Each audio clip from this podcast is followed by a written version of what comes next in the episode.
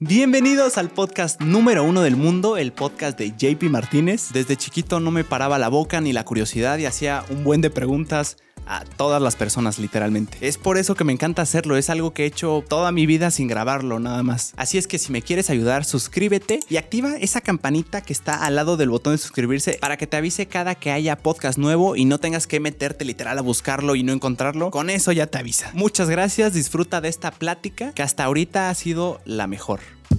Que corra mi JP. Acción, bienvenidos chicos y chicas al podcast de JP Martínez con JP Martínez, el podcast número uno de todo el mundo. El día de hoy estoy bien emocionado porque está aquí el buen Andrés Neshudo. ¿Cómo estás, hermano? JP, un gusto. ¿Cómo estás? Al fin nos conocemos en persona. Al fin nos de conocemos. Tanto tiempo. Oye, me gusta ese arranque, ¿eh? El podcast número uno del mundo. De Bien. todo el mundo, Ah, sí. bien, bien, bien. Nos tenemos que mentalizar, hermano. No, sí, sí, es, es real, es real. Sí, si no lo creo yo, ¿quién? No, y primero hay que crearlo en la mente y... Sin duda. Sí, bien, bien, bien, bien. Eso. ¿Cómo estás, Andrés? Muy bien, ¿y tú? Muy ¿Todo bien. Aquí con el ritmo de la Ciudad de México, intenso. Bien, yo ya estoy acostumbrado y pues bienvenido a la CDMX. Así Muchas se vive gracias. por acá. Hermosa ciudad, ¿eh? Hermosa, ¿no? Siempre lo digo, pero es que no me deja de sorprender. Sí, la CDMX siempre te sorprende. Los edificios son una locura. Sí, Creo que es algo que muchas personas que no son de aquí dirían, pero es que si vas a provincia, y muchos se podrán enojar por el término, pero a ver, no es capital. Hay edificios, claro, en, en Querétaro. De hecho, alguna vez dije que en Querétaro no había edificios. Y claro que hay edificios. Dije que había muy pocos. Sí hay, pero aquí lo que sucede es que están concentradísimos. O sea, volteas acá, edificios. Volteas acá, edificios. sí. Y fue, qué, desarrollado está, ¿eh? Sí, toda esta zona es, es- es llena de edificios. Pero ya conociste los edificios históricos, toda la parte del centro. Nada más he ido una vez al centro Ok. Em, y el Zócalo me impresionó. Y la avenida esta que se puede, que es de puras tiendas, que es pura sí. peatonal, es madero, ¿no? Sí, madero, madero. Ajá. Fua, está impresionante también. Sí, es bonito, es bonito por allá. Sí, es muy bonito. Ahorita estamos en, para, estábamos hablando Ajá. de, de las zonas caras Ok. de sí. Ciudad de México, o sea, de, Sí, la- sí, de las zonas que para rentar, para comprar un apartamento o casa, son caras. Ahorita estamos cerca de Polanco, estamos en Polanco, ¿no? Eh, Es Polanco, todavía Es es, parte de Polanco, sí. Es justo, estamos en ejército para los que... Los que están- conocen. Ajá, los que conocen y están viendo el, el podcast. Estamos en Ejército Nacional y estamos muy cerca de una plaza que se llama Antara. Entonces yo diría que es, sí, es Polanco. Es Polanco. Es Polanco, así es. esta colonia y o sea, cuáles son como las más caras para vivir en Ciudad de México. Hay varias, Ajá. pero yo diría que donde estamos ahora es una de las más caras. De las más. Ajá, es Polanco. Toda esta delegación, que es la delegación Miguel Hidalgo, eh, tiene unas zonas muy caras. La otra será Las Lomas de Chapultepec, que está aquí al lado. También es, es de las zonas más caras. Eh, también tenemos al sur San Ángel. Tenemos... Hay, hay varias zonas. Está Santa Fe, Interlomas, Bosques. Santa Fe también está en el sur, Santa Fe está al poniente de la ciudad. poniente ya. poniente de la CDMX. Está como unos 25 minutos de acá. Pero bueno, caro toda la ciudad. En la Condesa puedes encontrar lugares cierto. muy bonitos y también muy caros. ¿Por qué será eso, Andrés? Ahí hay varios temas, ¿no? De la gentrificación. Yo creo, a ver, no soy eh, agente de real estate, Claro, ni yo. pero yo creo que también son modas y a la gente le va gustando esa zona. Mm. Eh, la Condesa, la Roma se caracteriza por mucho, hay muchos extranjeros, mucho europeo, que como que te da ese ambiente, ¿no? Ya. Entonces, a la gente le gusta vivir ahí o a los extranjeros. Entonces, Sí. oferta, mayor oferta, o sea, oferta y demanda. Sí, sin duda es la capital. Exacto. No creo que deje de haber un punto en el que muchísima gente quiera vivir en por situaciones de trabajo, eh, quieren una ciudad eh, de ritmo rápido. Por ejemplo, me, me imagino los neoyorquinos, por ejemplo, que es una ciudad también de caos. Sí. No sé qué tan bien le vaya en el ritmo de vida en Querétaro, por ejemplo. No. Que es más, es un poquito más, Sí, más sí. lentón. Sí, sí, sí, no, a ver, eh, nunca he vivido en Nueva York, he estado ahí, pero yo. también soy fan de Casey como tú. Mm. Justo Casey habla de que Nueva York es una locura, que es, es una locura, o sea, es como vivir en una jungla. Sí. Es un, sí, de, de muchísima gente, ¿no? Sí. Muchísimos coches. No sé si sea viable manejar en. Yo, por ejemplo, nunca he visto un blog de Casey. Bueno, no, esto es en Los Ángeles, que agarra su camioneta y se va. Yo lo, yo lo veo comúnmente en Nueva York, en patines Sí. en bicicleta, Sí, en, sí. en pa- ah, Sí, en ¿A el, pie? en el metro, en todo menos en coche. sí, eso debe ser una locura. eh. Sí, no, y el metro cuadrado está carísimo. Eh, creo que es de las ciudades más caras para vivir. Justo Para ahora vivir. estoy viendo una serie que se llama We Crashed, se la recomiendo. We crashed. Ajá, habla de WeWork, del fundador de WeWork, de cómo empezó y cómo fue fundando todo y empieza en Nueva York. Está muy interesante. No sé por qué me vino a la mente, pero No, está, está muy fregón. Yo cuando venía, ¿qué es WeWork? Yo venía llegando Ah, y vi ok. como un, un, un logo de WeWork. Ok. ¿Qué, qué es? ahí, ahí te va. WeWork es un coworking. Coworking es eh, un lugar de trabajo donde varias personas de varias empresas o independientes comparten un, un lugar para trabajar. Muy bien. Pero WeWork está cool porque tiene cerveza, tienes café ilimitado. Bueno, te lo cobran dentro de tu membresía. Claro. Conoces a gente de otras empresas. Para startups y así está, está cool. De hecho, yo estuve ahí hace unos meses en ¿Ah, una sí? startup que, te- que tengo, pero me corrieron de WeWork. Esa, ¿Por qué? Esa historia luego se las cuento. wow. no, no, es que yo hago minería de. Ethereum. Ethereum es una criptomoneda. Entonces se me hizo muy fácil ir a las oficinas de WeWork a minar y la capacidad que requieren esas computadoras es muy grande. Entonces bajamos el switch y, y pues ya, o sea, nos dijeron, oigan, no pueden tener esas máquinas acá. Ya, no regresé a WeWork. Es que tengo entendido, eso exige muchísima energía, ¿no? Sí, eh, mucha potencia. Sí, sí, sí. Eso es una locura. Ah, yo sé poco del tema, mi Andrés, pero esto de la minería, eh, yo, o sea, en mi, en mi mente es, es una imagen de puras computadoras como interconectadas, muchísimos cables. Pa- ¿Qué es? ¿Para qué es la minería? ¿Tú, tú estás empapado del tema? Sí, mira, básicamente la minería es eh, para validar transacciones en la red. ¿Cómo se explica esto de manera más fácil? Haz de cuenta que tú quieres mandar una cripto de un punto A a un punto B. Entonces, a través de la minería, eh, a través de algoritmos matemáticos súper complejos, tú dices, ok, esta transacción sí es real, esta, esta cuenta sí existe, esta también existe, existen los fondos, se concreta. Y por realizar esa transacción, tú recibes un porcentaje. Entonces, básicamente eso es la minería. La otra forma sería descubrir los Bitcoin, por así decirlo, Mm. como minar literal. O sea, minerar, minar es como ser el medio en el que se, en el que se- sucede una transacción de Bitcoin. Sí, De criptomoneda. Validas transacciones, así es, y te llevas Ya. un pequeño porcentaje. Es como el sistema Pay, así me gusta decirlo también. Y Mm. recibes un cierto porcentaje por permitir que esa. validar más bien Sí, que una esa- comisioncita ahí. Exactamente, pero hay un buen de mineros, entonces cada quien recibe un pequeño porcentaje. Ya, y por validar la transacción. Válidas transacciones. O sea, de que sea tu criptomoneda, o sea, tu propiedad. Exacto. eh, va- validar que, más bien validar que una transacción que están llevando a cabo dos usuarios sea real. Ya. Y puedes minar muchas criptos. Puedes minar Bitcoin, puedes mi- minar Ethereum. Hay muchísimas monedas que puedes minar. Pronto Ethereum ya no, pero bueno, hay muchísimas que puedes minar. Ok. Y para minar, ¿qué tienes que tener? O sea, si quieres minar y tener un espacio designado para minar, ¿qué necesitas? O sea, no sé si en un apartamento se pueda. Realmente podrías minar con una computadora, pero no es lo recomendable porque no, no te va a dar el poder suficiente para que sea rentable, para poder ganar dinero. Entonces, eh, para minar, digamos, y que sea rentable, puedes empezar con tarjetas gráficas, literal las de las computadoras, con una de esas y, y te conectas a la red y listo, estás minando. Ya, o sea, necesitas mucho poder de. Pues de, de máquina. Necesitas poder computacional, exacto. Qué locura. Sí, sí, sí. ¿Eso es nuevo relativamente? Esto de minar. Mm, No, la minería existe desde los inicios de Bitcoin. Antes tú podías minar con computadoras normales de escritorio, de esas viejitas. Bitcoin empieza en el año 2008, entonces tú podías minar con esas computadoras. Lo interesante de esta red es que conforme más hay más aparatos complejos para minar, se vuelve más compleja la minería. Entonces va a la par de. ¿Ok? Es por eso que antes podías minar con un- una computadora hasta con un celular y hoy necesitas tener equipo especial de minería. Mm, o sea, se va como volviendo más eficiente el proceso, pero para que sea más eficiente necesitas más poder. Exactamente. Ya. ¿Y por qué se le relaciona a veces? Yo, yo cuando oí por primera vez el término minería, lo tenía relacionado con, como con cosas ilegales. O sea, ¿dónde entra lo, lo ilícito en el tema de la minería? No es que sea ilícito, pero al final del día son industrias totalmente nuevas. Entonces, en Mm. algunos lugares no está tan regulada o Ya. ese es el problema. O por ejemplo, las criptos durante mucho tiempo se usaban para comprar eh, ciertos productos ilegales en la Deep Web.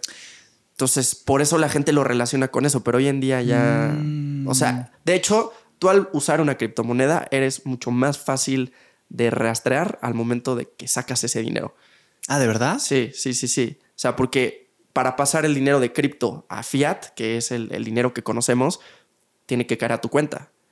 Entonces, al momento de caer a tu cuenta, saben que tú eres esa persona que, que, pues, que, hizo esa actividad ilegal, por así decirlo. La ventaja de las criptos es que todo es rastreable. Tú puedes ver de punto A a punto B todo. Puedes ver todo lo que pasó. Ya. Sí, sí, es. Pero ahí la cosa es que hay falta de regulación. O sea, el gobierno no lo tiene tan regulado como otras cosas. Eh, Y se puede prestar para hacer transacciones por debajo del agua en el mercado negro y así. a ver, ¿Lo sí, que entiendo? Sí, más que no esté regulado, es. Te digo, es algo nuevo, ¿no? Ujú. Y más que no esté regulado, pues de todas maneras hoy en día están pasando transacciones por abajo del agua de otras formas. Hay gente lavando dinero también de otras maneras. Entonces, como que cripto tiene, agarró esta mala fama por, por, por todo lo que te digo, pero, pero realmente no. O sea, es más fácil hacerlo de, de otras maneras. Ya. Sí. Tremendo tema, ¿eh? Sí, es todo Para un mí es tema. nuevo, es, es muy interesante. Sí, sí, es todo, todo un tema. Sí, sí, es un trip. Ahorita estábamos hablando justo antes de grabar Ajá. del café. ah, sí, sí, sí, sí. Te dije que si querías agüita, café, cerveza, que era lo tuyo. Y me dijiste que ahorita no tomabas café. Sí, ni café ni cerveza. Ni Justo me café. agarraste en la semana. No, muy bien, o sea, me da gusto. sí, sí, sí. Pero ¿por qué? ¿Por, ¿Por qué compártenos? ¿Por qué no, no ahorita estás como en dieta de café y alcohol? Ok, alcohol porque se vienen varias bodas. Ah, Eh, entonces perro. la verdad quiero limpiar mi organismo porque aparte vengo de las despedidas, vengo del relajo verano, ¿sabes? Qué locura. Entonces limpiar tu organismo de vez en cuando, bueno, a mí me da paz mental, entonces un mes sin tomar Está alcohol. muy bien para después darte. Pues darme un poco y luego otro eh, relajado, ¿no? Qué locura, ya estás en la época de las bodas. sí, ya tengo 28, mi JP. Sí, sí, sí. Ya, o sea, ¿desde cuándo empezó esta época? De las de, de bodas. las bodas, o sea, de que, ay, ya son constantes las bodas, eh, me, me están invitando a varias, mis amigos se están casando. Fua. Sí, sí, yo creo que un par de años. Hace un par de años, como a los 26. 26, los primeros 25, uno que otro valiente que a los 24 ya, ya se estaba casando, pero como a los 25, 26 empieza esto. Sí, wow, ¿eh? sí. Ah, Eso me llama mucho la atención. De las pocas veces que he ido a bodas de, con mis papás o de que se casan amigos de mis papás, las bodas son increíbles, hermano. Sí, sí, sí. Ya Es- te tocará, ya te tocará. Es, mucho dinero destinado a un evento. Sí, sí lo es. Sí, sí, sí. Pues sí.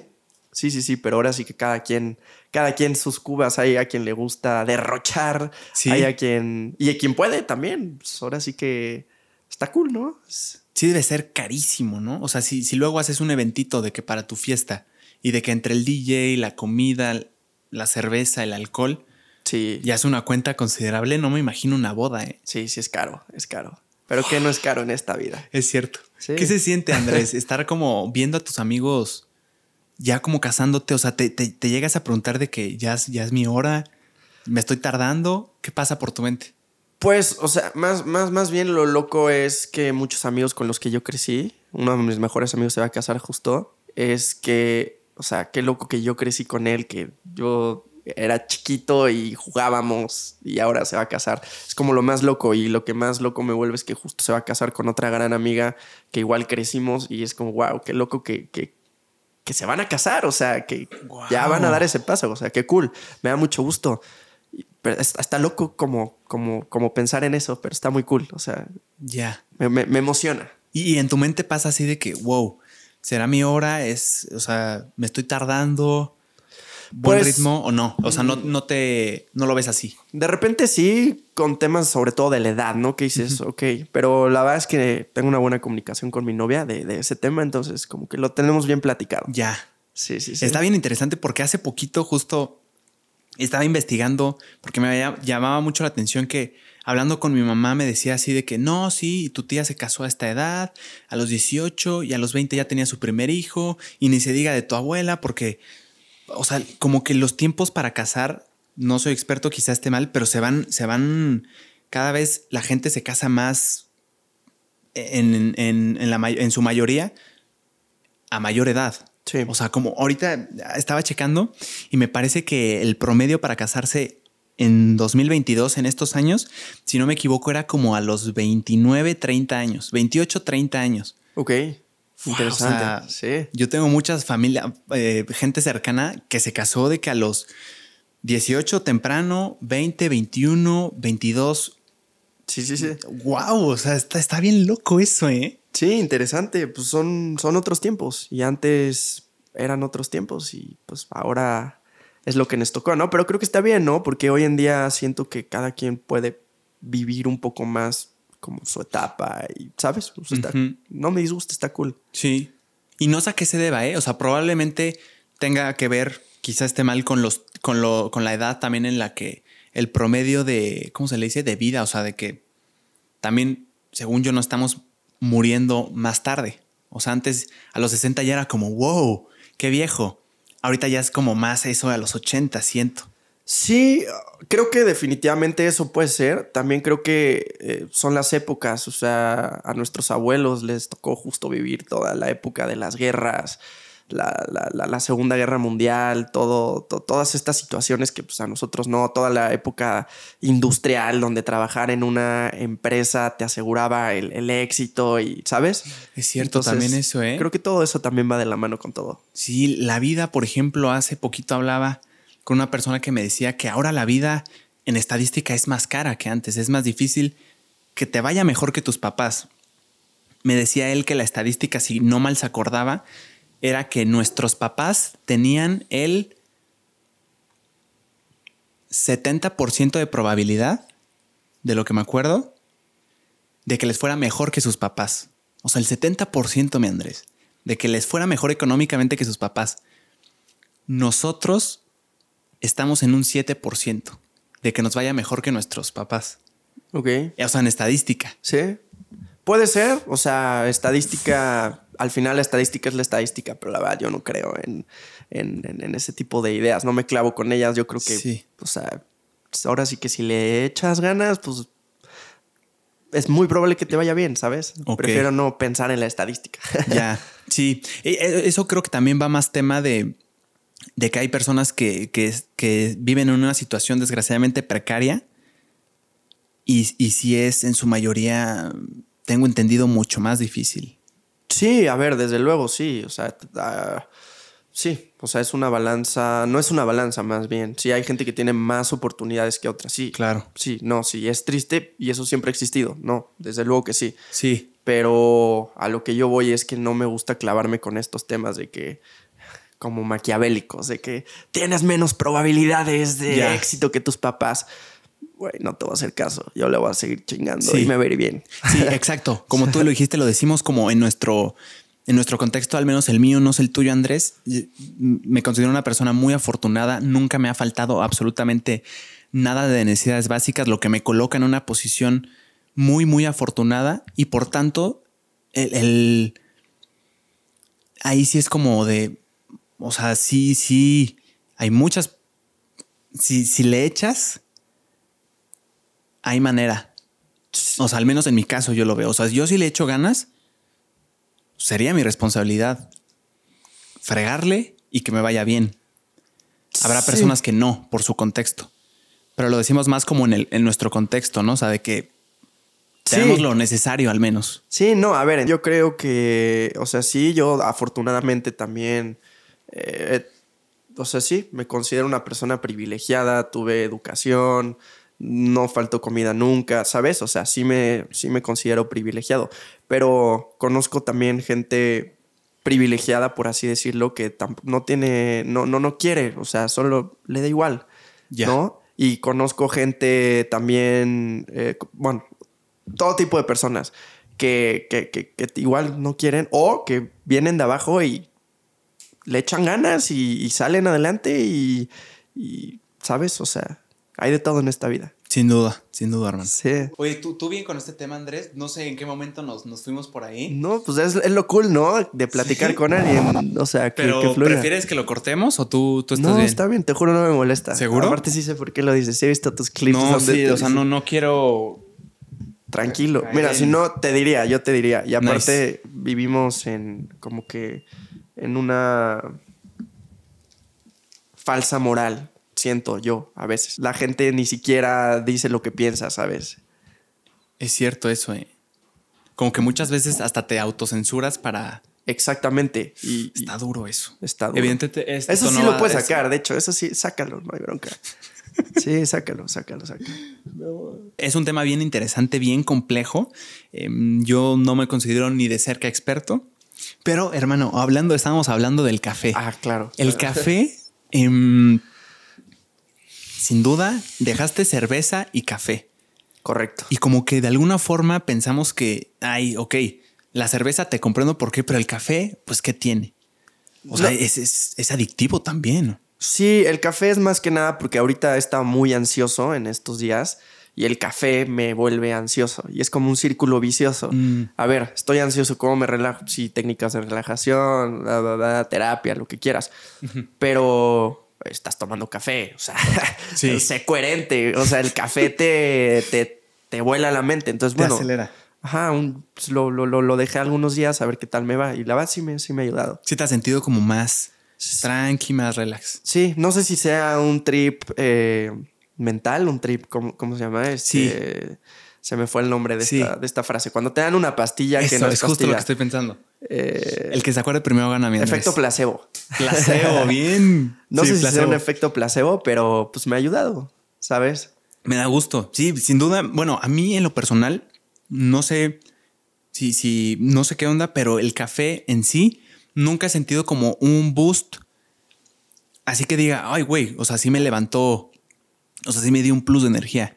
Yo en lo personal no, no lo siento. A mí me fascina el sabor nada más. Ok. Pero sin duda es algo, pues es adictivo, ¿no? Te enamora. A mí en lo personal me enamora el café. Sí, es como un ritual, ¿no? El, el Sí. hecho de levantarte, preparar tu café, echarle leche, olerlo. Sí, sí, Sí. es un ritual que enamora. Es delicioso. De hecho, saliendo de aquí, yo creo que me voy a echar un café descafeinado. Descafeinado. Descafeinado. Nice. Exacto, yo también aplico eso. En la mañanita un descafeinado, el sabor es lo que me encanta. Ya, ya. O sea, ¿nunca has estado ansioso por café? ¿Por tomar tanto café? No sé si por, por el café, pero ansioso sí. Pero nunca he visto así de que seguro fue por el café. No acostumbro a tomar más de dos. Ya. Es mi como mi, mi tope. A Ya. veces tres, pero ya, ya no más. Y a veces descafeinado. O sea, es uno cafeinado y otro descafeinado.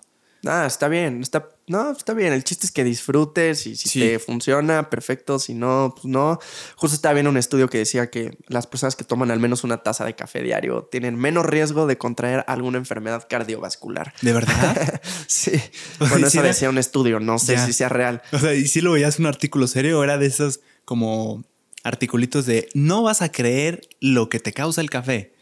No, en sí creo que sí es real. O sea, sí, sí había escuchado también antes que el café sano es como tomarte una copa de vino diaria que dicen Mm. que es buena. Eso sí lo he oído. Eh, pues, no sé, eso dicen, no Sí, sé. hasta para la digestión dicen, ¿no? Un vinito. Sí. Para el corazón tengo entendido también. Sí, creo que sí, creo que sí, justo. Así es que no, no son consejos, ¿eh? Eso es lo que dicen. son consejos, sí. y Andrés, qué locura. Ahorita me estaba aventando todo tu trayecto en YouTube. ok, Estamos hablando de ocho años, ¿verdad? no más. Como ¿Más? Mi primer video lo subí en 2007. O sea, pero ya real como Ah, YouTube. YouTube, sí. Tengo como unos 13, 14 años ya haciendo no videos. inventes. Sí, soy de los youtubers más antiguos que hay, aunque no lo creas. O sea, no, claro, a ver, en fechas, ¿cuándo se lanza YouTube? YouTube sale en 2006, me parece. ¿Y tú, tú subiste tu primer video en 2007? Yo subí, em, bueno, en realidad había subido videos. A ver, cuando empezó yo tenía unos 10 años, no. 2007, a ver, ayúdenme con las cuentas. 2000. Mientras, mientras deja busco el video. Sí, claro, me aventé tu primer video. Era de, de una, como que a tu amigo lo empujan o algo así, ¿no?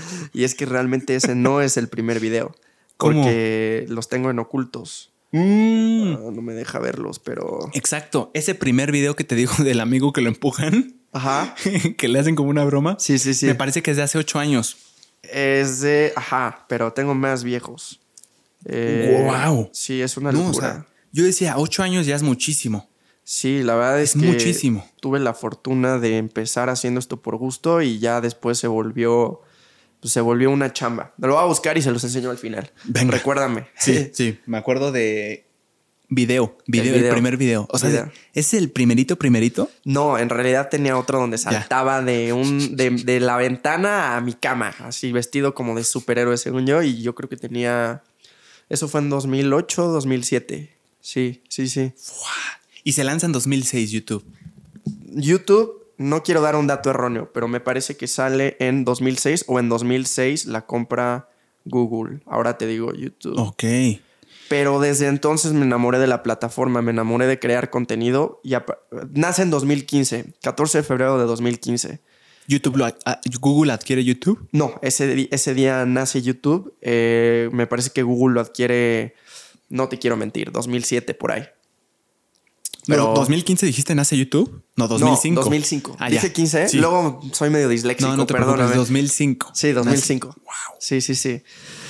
Y me enamoré porque, eh, de hecho, el eslogan de YouTube era Broadcast Yourself. O sea, como muéstrate, eh, o sea, bueno, grábate y súbelo. Súbelo. Pero era como muestra quién eres, muestra lo que haces. Y, Ya. Y, y sí, sí, es un- una buena plataforma. Pero tienes una ventaja bien fregona de que has visto crecer toda una plataforma en lo que se ha convertido y probablemente lo que venía un poquito antes. ¿Te acuerdas que había antes de YouTube? O sea, algo en lo que pudieras subir artículos, high five, no sé si ya estaba por ahí antes. Sí, era High Five, era MySpace. MySpace. Sí, era como, como lo que el- el- los predecesores de no solo de YouTube, de Facebook también.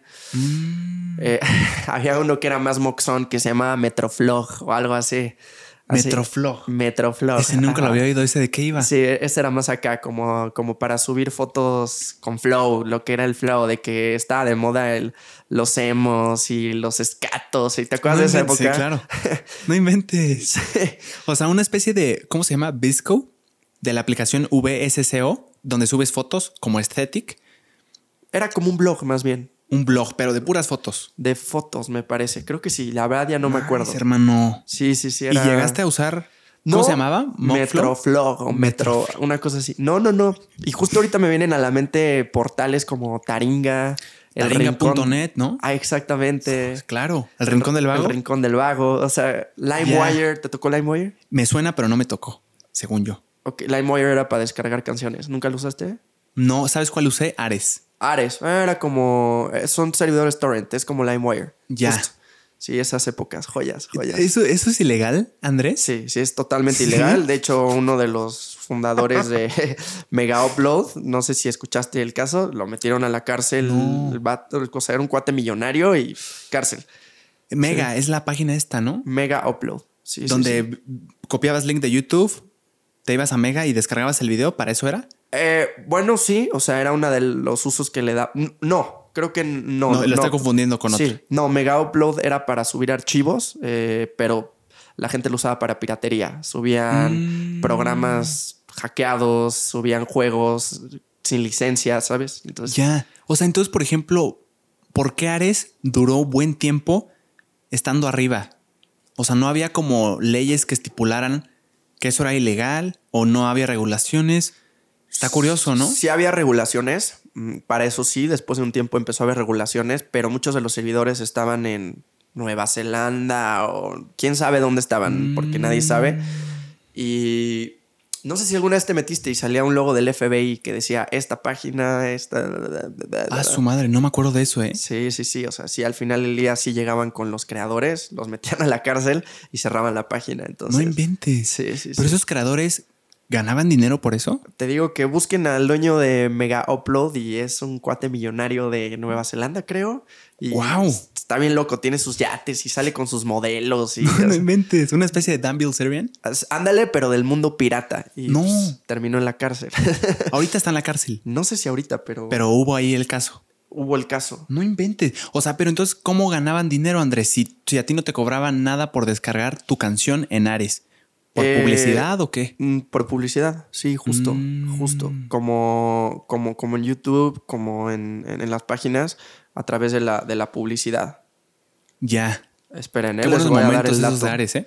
Miren, este es el fundador. No sé si sigue en la cárcel, pero no sé si ahí se alcanza a ver. Si no.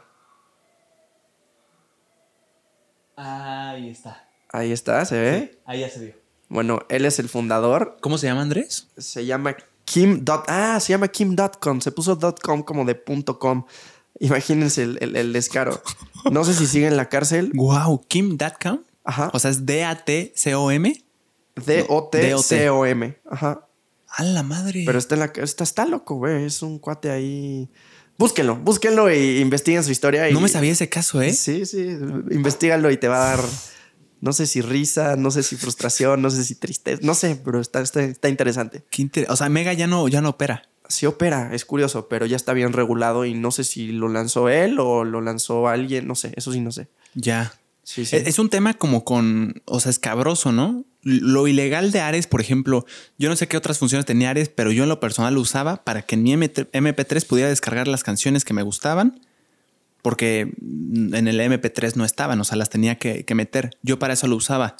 Eso, por ejemplo, ¿qué tendría de ilegal? Estás robando. No pagué por la canción. No estás pagando por la canción. Estás robando al final del día. Sí. Claro. Pero bueno, al final surgen plataformas como Spotify que erradican prácticamente la piratería de canciones. O sea, hoy en día da más flojera ponerte a descargar 100 canciones que Claro. pagar tus 50 pesos. ¿Cuánto? Bueno, de estudiantes cuesta 50. Sí, como 99. ¿Sí? sí. Sí, se quedó ahí mi cuenta y Y ahí sigue. ahí sigue, ahí sigue. Sí, Nice. wow. sí, sí. sí. Es cierto, pues sí, que, que era lo ilegal. Es que yo, yo pensaba, pues lo ilegal no es como que esté em, lucrando con la canción, es, es de uso nada más para oírla yo, pero claro. Me acuerdo de esas épocas en las que en Apple Music, que había esa opción, era comprar. ¿Te acuerdas que las canciones costaban 15 pesos, 12 pesos Sí. cada una? Sí, sí, sí. Yo ¡Qué sí llegué a comprar varias, pero Yo tenía como tres nada más. ya. ¿Cuáles? ¿Te Me acuerdas? acuerdo una de Maroon 5, Ok. como, como de las más famosas. This love. No me acuerdo. No. Pero sí era una de Maroon 5. Ok. Pero me acuerdo que era ridículo entrar a mi, a mi, a mi app de iTunes, porque Ajá. según yo iba a escuchar música y habían tres canciones. Pero bueno, compradas bien. Claro. bien. Sí, no, está bien. ya, ya. Pero a nosotros nos tocó vivir eso, hermano. Qué locura. Sí, El justo. proceso de conseguir música al alcance de tus manos, porque teníamos el dispositivo, Sí. que antes eran los Walkman, había como Sí, el disco. A mí sí me tocó los Walkman y los discos. los Discman. Sí. Y es- Era el disco, ¿no? Era un disco, era un aparatito con una tapa, le picabas un botón, se abría, metías tu disco, lo cerrabas, conectabas tus audífonos y escuchabas música. Y también me Ya. tocó la etapa donde podías grabar canciones en, en, en cassettes. O sea, eso es ya un poco Mm. más de, de- de antaño. Sí. O sea, yo lo conocí porque mi prima hacía eso, que es más grande que yo.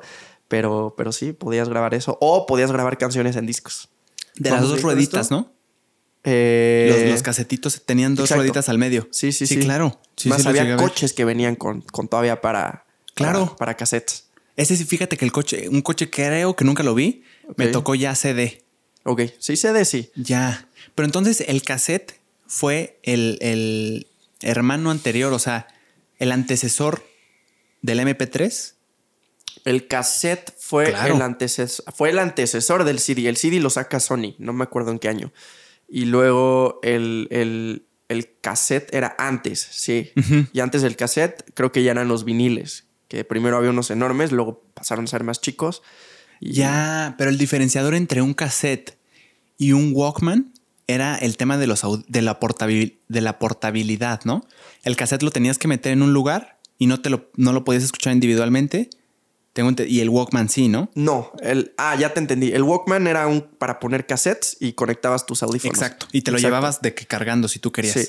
Ok, ya, ya sí, ya te entendí. Sí, es ¿Sí? que luego salió el Discman, que era para discos. Luego salió el, después del. O sea, hubo alguna.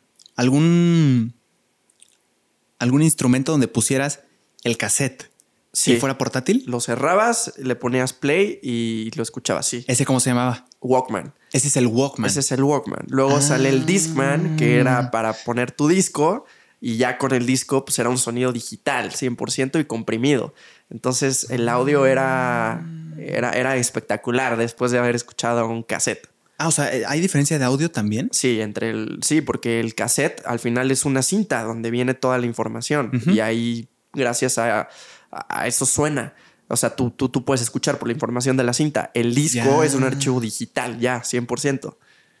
No Bueno, sabía eso, ¿eh? A través de un disco físico, pero era un archivo digital ya. Sí, Esa sí. fue la diferencia Sí, entre el, el Walkman, que es de.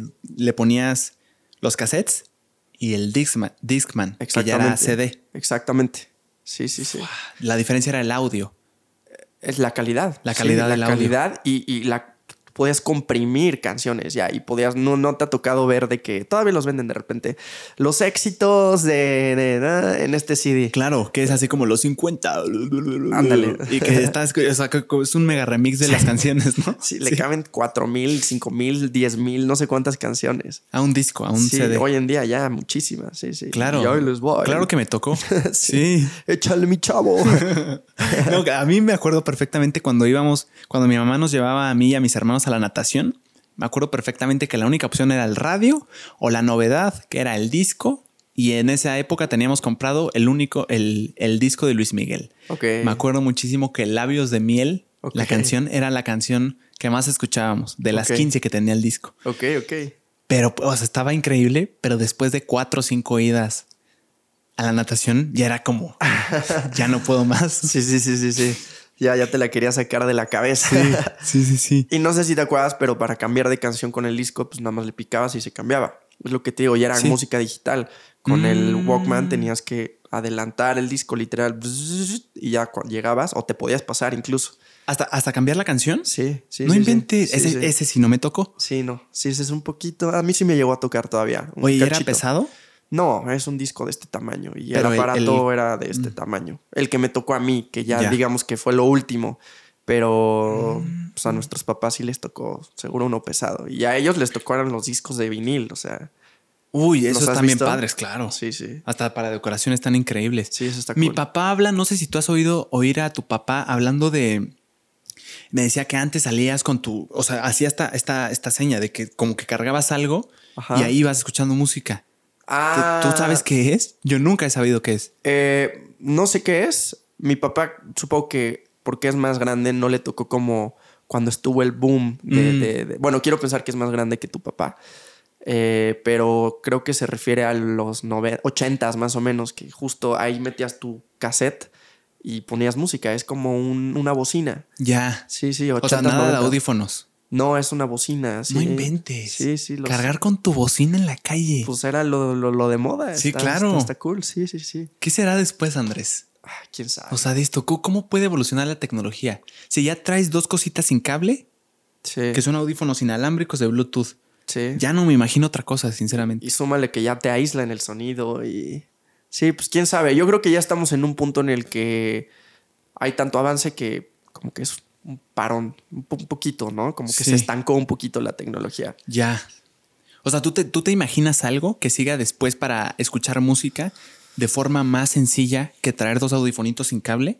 Yo creo que ya viene un trip más loco de... O sea, ya si te quieres ir a temas Sí. más volados, yo creo que viene un trip de que a través de frecuencias se conecten con tu cerebro y Mm. escuches música. No sé, así creo que podría llegar a ser. Pues hay algo ahí, ¿no? No sé si sea de Apple, pero es como un microchip, Eh, ¿Para el cerebro? No, es de Elon Musk, eh, Neuralink. Neuralink. Sí, ahí van, ahí van, quién sabe. Pero hay mucho más empresas más locas haciendo cosas de ese tipo. De verdad.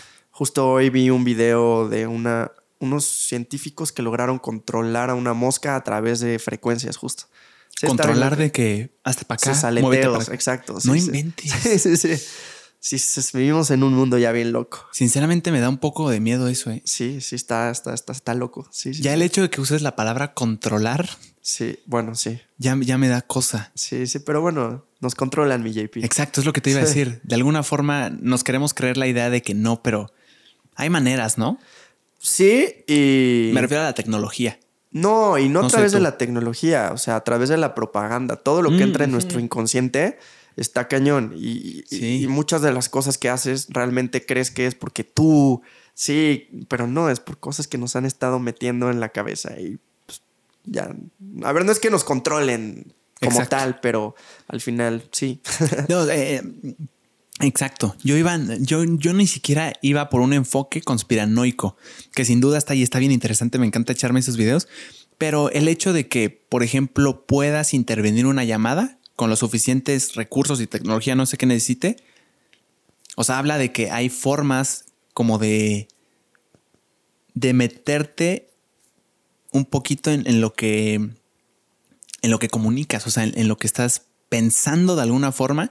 Por ejemplo, Twitter, o sea, hasta voluntariamente lo, lo digo. Ajá. ¿Qué estás pensando? Es lo que literalmente te pone y te anima sí. a decir qué estás pensando.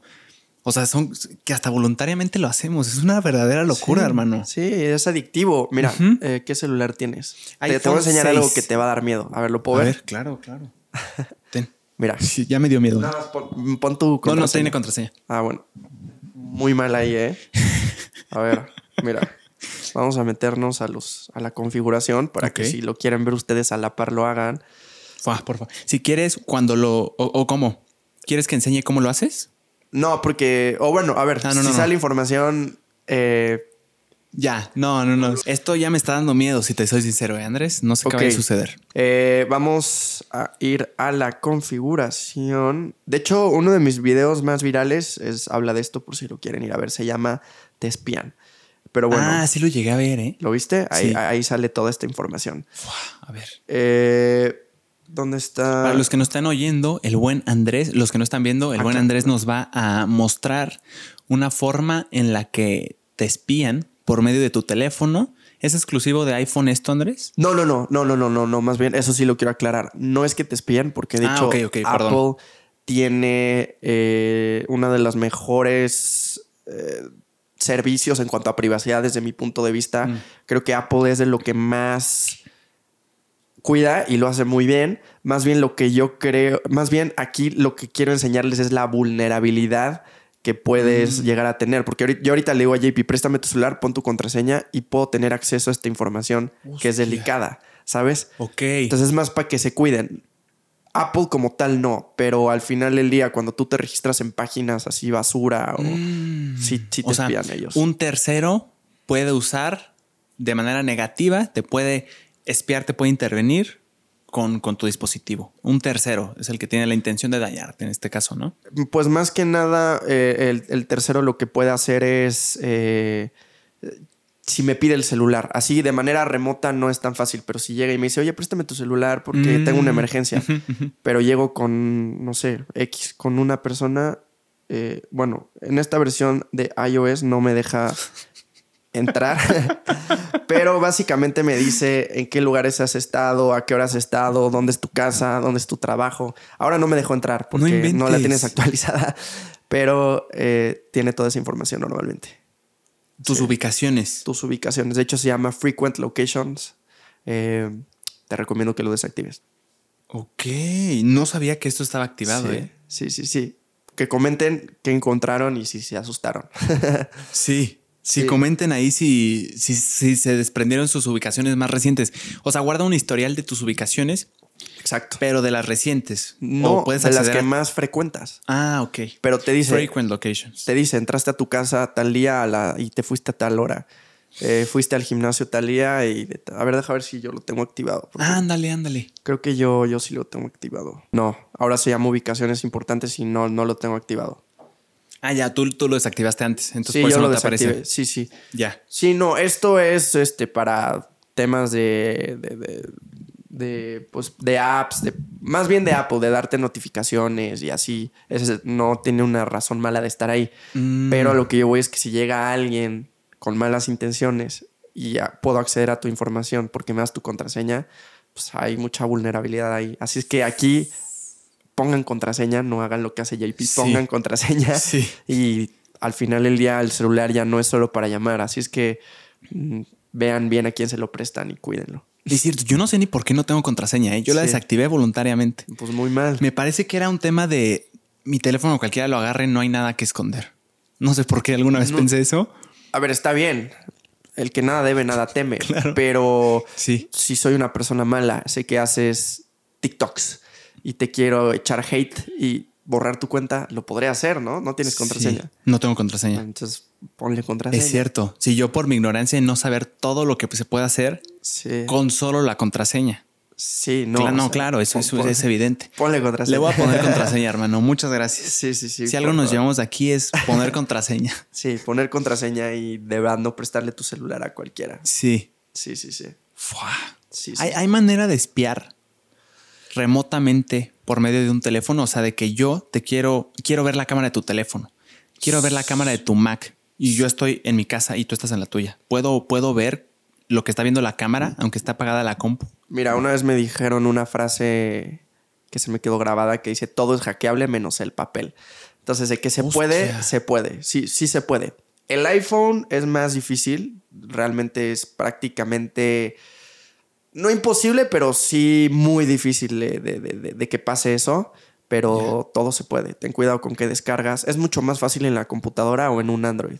Pero sí. O sea, sí tiene sentido, sí es recomendable ponerle una cintita de masking a la laptop de tu Mac, Pues. a la cámara de la laptop. Mira, por paz mental, sí. O sea, pónsela y, ya. Digo, como tú dices, yo también soy de la idea de que tampoco puedes estar viviendo paranoico y de que el que- Claro. O sea, al final el día el que nada debe, nada teme. Entonces, pues, si te da paz mental, pónsela.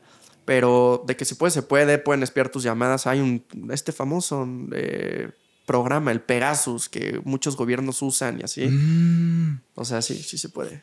O sea, yo dejo mi laptop, Andrés, mi Mac. Sí. Estaba trabajando, me voy a dormir y la dejo en el escritorio. No la pliego, o sea, la dejo abierta. Ok. Y la camarita no tiene masking, no tiene nada que la cubra. Aunque esté apagada y yo la haya apagado así de picar, apagar. Alguien que quiera y que tenga los suficientes recursos y conocimientos puede acceder a lo que está viendo esa cámara en tiempo real. Mm, A ver, no te quiero mentir, no soy experto en el tema de Ya. ciberseguridad, pero Claro. tengo entendido que sí se puede. Tengo entendido que sí. O que puede simular que está apagada, pero que realmente está prendida. Sí, tengo entendido que ¡A sí la se puede. madre! Sí, sí, sí, sí, es una locura. No es que el poder te. Ajá, y yo, yo por eso dije como con los recursos suficientes. Sí. No creo que sea fácil, sinceramente. No, no. O sea, definitivamente no, pero de que se puede, se puede. Así es que es por eso que no descarguen versiones craqueadas de programas, no descarguen canciones de Ares, LimeWire, ese tipo de programas. Usen mejor, pues, por paz mental también. comp- compren. Al final del día Claro. hay, hay gente detrás, hay empresas detrás. Sí, Es cierto. Sí, sí, sí. Fua, Es que sí es una locura esto de la ciberseguridad, ¿eh? Sí, sí lo es. O sea, Sí ya no, es. ya no necesitas tener un espía de alguna forma. Si nos queremos ver conspiranoicos, presente una persona humana viéndote así de que se quieran meter a tu casa o estén afuera de la ventana. Es que un dispositivo que tú usas a diario, que lo usas para otras cosas, o sea, puede ser un medio en el que te puedan dañar. Sí, eso es una locura. Y, y- y deja tú el dispositivo. Sales a la calle y en cualquier parte hay cámaras. Tripense con eso un día. Ponte a pensar. En, en China, de hecho, tienen un sistema de reconocimiento facial avanzadísimo que saben exactamente dónde estás todo el tiempo, quién eres. Es una locura. En todas las, eso, en, En vía todas pública. las calles de la vía pública. Sí, sí, sí, sí. ¿Y No esto como para llama. qué? O sea, para mantener la seguridad. Control. Control de la, de la gente, saber quién es quién, ¿sabes? O sea, y no dudo que en otros lugares lo haya, pero pues no es público. Ya. Sí, sí. O sea, a ver, ahí veamos los dos puntos, mi Andrés, que, que yo puedo considerar y observar. Por un punto, creo que puede ser una idea brillante para mantener la seguridad y, por ejemplo, uy, me robó mi bolsa, pero tenía una cosa muy importante, pues para dar con el ladrón será muy fácil poder ver las cámaras e identificar por el reconocimiento facial quién fue Sí. y, en el mejor de los casos, en la situación ideal, dar con él y arrestarlo. Sí. En el otro punto, sin embargo, veo la posibilidad de que. ¿Cuál sería el otro punto? De que sepan todo de ti y se pueda hacer, se pueda usar esa información de una forma negativa. Pues hay, eh, rumores, o si no es que ya lo están haciendo, no soy, desconozco, no quiero hablar eh, afirmándolo, pero que lo- lo- lo- lo van a empezar a usar como para temas de crédito social, ¿no? De que quiero un crédito, ah, bueno, que ya no solamente te piden los ingresos y tu buro de crédito, sino ahora tus comportamientos, eh, o quiero un seguro si tomas, eh, si te drogas, ¿sabes? Ese tipo de cosas, o sea, para, para poder recabar todo ese tipo de información, o si eres un maleante, no sé. Ya. O sea, hay, hay mucho más detrás que para lo cual están haciendo todo eso. Sí, Es sí. que tengo entendido, Andrés, corrígeme si estoy mal, el tema de la información y de la privacidad de la gente, el tener como sus datos básicos de la gente se ha convertido en algo muy valioso, por ejemplo, para campañas publicitarias. para todo, la información es poder. Es O sea, poder, pero ¿en qué momento? Siempre, en toda la historia. Toda la historia. ¿Por qué crees que antes, en la época medieval, eran pocos los privilegiados que les daban acceso a la lectura, que les daban acceso a la información. Pues, información es poder. Sí, desde tiempos remotos. Claro. Y ahorita, por ejemplo, ¿para qué te serviría saber los datos básicos de una persona en masa, me refiero? O sea, no solo de Andrés, sino de todo México. Saber los datos básicos, me refiero a edad, ocupación. Te voy a dar un ejemplo que seguro te pasa casi todas las semanas, al menos. Recibes una llamada, contestas. Oye, hablo con JP. Sí. Oye, te hablamos de tal banco, tienes una tarjeta de crédito preaprobada. ¿Cómo saben tus datos? ¿Alguien más se las vendió? Para ese tipo de cosas sirve, para vender productos, más que nada. Sí. Sí, sí, es una locura. Que alguien más vendió. Que alguien más vendió, así funciona tristemente. Sí. Y para que eso suceda, tú diste permiso de eso, tengo no, entendido. pe- ¿No? Tristemente no, es ¿De ilegal. verdad que Es- no? no, es súper ilegal. No, no, no, no debería. ¿Por, por qué una empresa? A ver, bueno, muchas veces sí tú, tú sin saber le das a aceptar. Exacto, a eso me refiero. Pero hay muchas malas prácticas en donde las empresas venden esa información. Es súper ilegal, está súper penado, pero lo hacen. La verdad es que lo hacen. Ya, Sí, o sí. sea, el hecho de darle tú, a veces, por ejemplo, de cualquier aplicación, de cualquier configuración de un teléfono nuevo, dices, no voy a leer todo este contrato de seis dedeadas así. Sí. Le das a aceptar y continuar. O sea, te- tenía entendido que de alguna forma tú eras parte de que eso se pudiera hacer por darle aceptar, pero no siempre es así. No, no siempre es así. Ah, Desde luego que no. Muchas veces sí es porque tú lo aceptaste sin saber de dónde, ni cuándo, ni, ni por qué, porque tampoco te pones a leer los términos y condiciones siempre. Claro. pero también un gran porcentaje de las veces es porque se robaron los datos. O sea, ¿Oíste es eso? que ajá, hay como una interferencia. ¿no? Nice. Sí. Nos están espiando. por estar hablando de esto. Oye, qué padre. Eso, eso me encanta de que también traiga audífonos el invitado. Ajá. También se dio, se, se da cuenta. Sí, sí, sí. Antes era solo de que yo y me veían paranoico así, ¿qué está pasando? No, pero, está, está cool está escuchar el monitor. Está, está, sí, está ahí ya se fue, ¿no? Ya, ya se fue. ya se Nice. fue. Pero sí, muchas veces es información que vendió suciamente una empresa a una persona a otra empresa y pues, sí, sí, sí. Ya. Eh, y eso en, en un. Claro que es ilícito esto de la venta de información, pero de alguna forma hay cosas peores del ejemplo que nos pusiste de cómo consiguió tu número esta empresa, cómo sabe quién eres y cómo sabe que tú probablemente eres un cliente potencial. Sí. ¿Cuál sería un extremo peligrosísimo así de miedo en el que tu información pueda ser usada para algo terrible? Pues temas de crimen, ya con eso. Imagínatelo, vuela con tu mente y ahí está todo lo malo que te puede pasar. O temas de simple privacidad, de gente que filtran sus cuentas de banco, sa- ¿sabes? O sea, sí, Ya. Está duro este tema. ¿eh? está duro, lo es. Sí, Que, o sea, ahorita estamos hablando como de las bondades de la tecnología, sí. pero también es- se puede usar, o sea, también estos avances, como decías tú, esa frase me fascinó, ¿eh? se me quedó. Todo se puede hackear, Menos todo el lo papel. menos el papel. sí, sí. O sea, en tiempos, no, mu- no mucho tiempo atrás, e- estos problemas no eran una cosa. O sea, probablemente si le hablemos de toda esta ciberseguridad a nuestros tatarabuelos, de ninguna forma, probablemente no era un problema en la época. A ver, siempre ha habido problemas. La vida siempre ha estado llena de problemas en la historia en Claro, general. pero no de esta índole, ¿no? O sea, no de... Pues es que no Ciberseguridad, había, no exacto. había, no había ciber, ni siquiera existía la palabra ciber. Exacto, es lo que me vuela la cabeza. Sí, Pero antes era seguridad de tener a 20 Ujú. brothers así. Cuidando. sí. Entonces, pues bueno, sí. Son cosas que pasan. Temazo, ¿eh? sí, sí, sí. Híjole, la todo un ciberseguridad es una locura. Sí, sí, es un trip. Sí, es un trip. Hermano, tú te, te gusta la marca Apple. Sí, sí, sí, me gusta. A mí también me, me fascina. Sí, sí. Y últimamente, evidentemente, una marca así de exitosa tendrá gente que, que la ame, gente que no la ame tanto. Andrés, ¿tú crees que Apple está sobrevalorado? Eh, no, a ver, yo no. Realmente creo que no está sobrevalorado. Más bien ofrecen un producto o un servicio que la gente está dispuesta a pagar. Al Mm. final del día la gente lo paga. Entonces, eh, pues no, creo que no. Creo que sí ofrecen.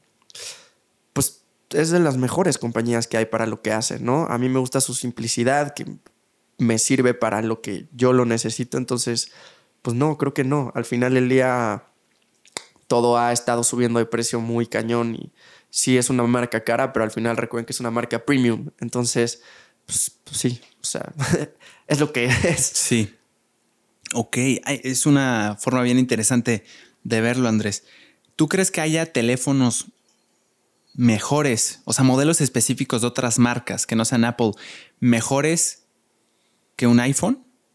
Eh, pues definitivamente sí, mejores para cierta persona o mejores para mm. cierta persona. Es como te dicen cuál es el mejor vino. Sí, claro. Es el que me gusta. Sí, es cierto. Entonces, sí, a ver, ¿de qué me sirve tener una cámara de 89 megapíxeles, una RAM increíble, puta, que puedo apuntar de aquí a Marte, si no lo voy a usar. Es cierto. No me sirve en mi día a día. O habrá personas que sí, y para ellos sí. es justo mejor, ¿verdad? Justo, justo. Eh, lo mismito, de que ellos que necesitan grabar videos con un zoom impresionante que necesitan, no sé, hoy en día ya puede, ya hay programas para renderizar en, teléfonos, pues que necesitan renderizar una casa entera.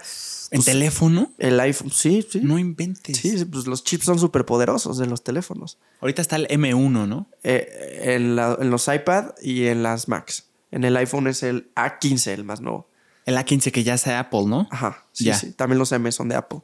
Entonces, pues obviamente la persona que tiene que hacer eso no le va a servir el iPhone. Entonces, pues yo digo que no, no, no te claves con una marca y no le eches hate a otra. Solo si te gusta eso está cool. Exacto. Sí, si va contigo, si va con lo que necesitas, con, con los usos que chance necesitas un, un, teléfono de uso rudo y mientras, o sea, y no necesitas tanto, por ejemplo, el diseño, no te interesa el diseño. Yo quiero un teléfono que se caiga y se caiga 30, 37 veces desde acá, desde diferentes alturas y todo esté bien. Probablemente necesites, o sea, sí, claro, de acuerdo a tus necesidades. Hoy en día hay un teléfono para todos y de mm. todos los precios. Y, no estoy casado con Apple, o sea, hay otras marcas que son muy buenas. Claro, que están innovando también. Sí, sí, sí, o sea, hay de todo en este mercado. Ya. Sí, sí, sí. Apple es una locura, ¿eh? Sí lo es. Una marca. Una, locura. Ahorita me puse a investigar un poquito de su historia. Sí, sí, es, es una locura. Es tremenda. ¿Tú estás empapado de la historia de Apple? Sí, yo soy fan de Steve Jobs. Steve Jobs es... ¿Le, damos a la historia? Sí, claro. A ver, de hecho yo, aquí tengo varios datillos que me llamaron mucho la atención. Ok. Desde, desde antes de que se creara hasta la muerte del buen Steve. Steve, del amigo Steve. del amigo Steve, que llega Tim Cook. Llega Tim Cook. Tim Cook. Fue una locura. A ver, nos vamos complementando, hermano. Yo me declaro ignorante en el tema. Me aventé un buen video análisis. Ok. Antes no sé qué tan certero sea.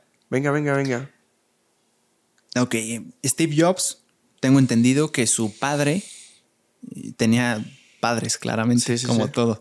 Su padre era un inmigrante sirio musulmán. Correcto. Eh, esto tiene relevancia en la historia después. Sí. Y su, mamá me parece que sí era de Estados Unidos. Eh, no, no estoy seguro. la verdad, no, no, Creo que sí, eso decía por ahí, creo que el video. Después, yo no sabía esto y me sorprendió, lo dan en adopción. Sí. a Steve Jobs. Sí, sí, sí.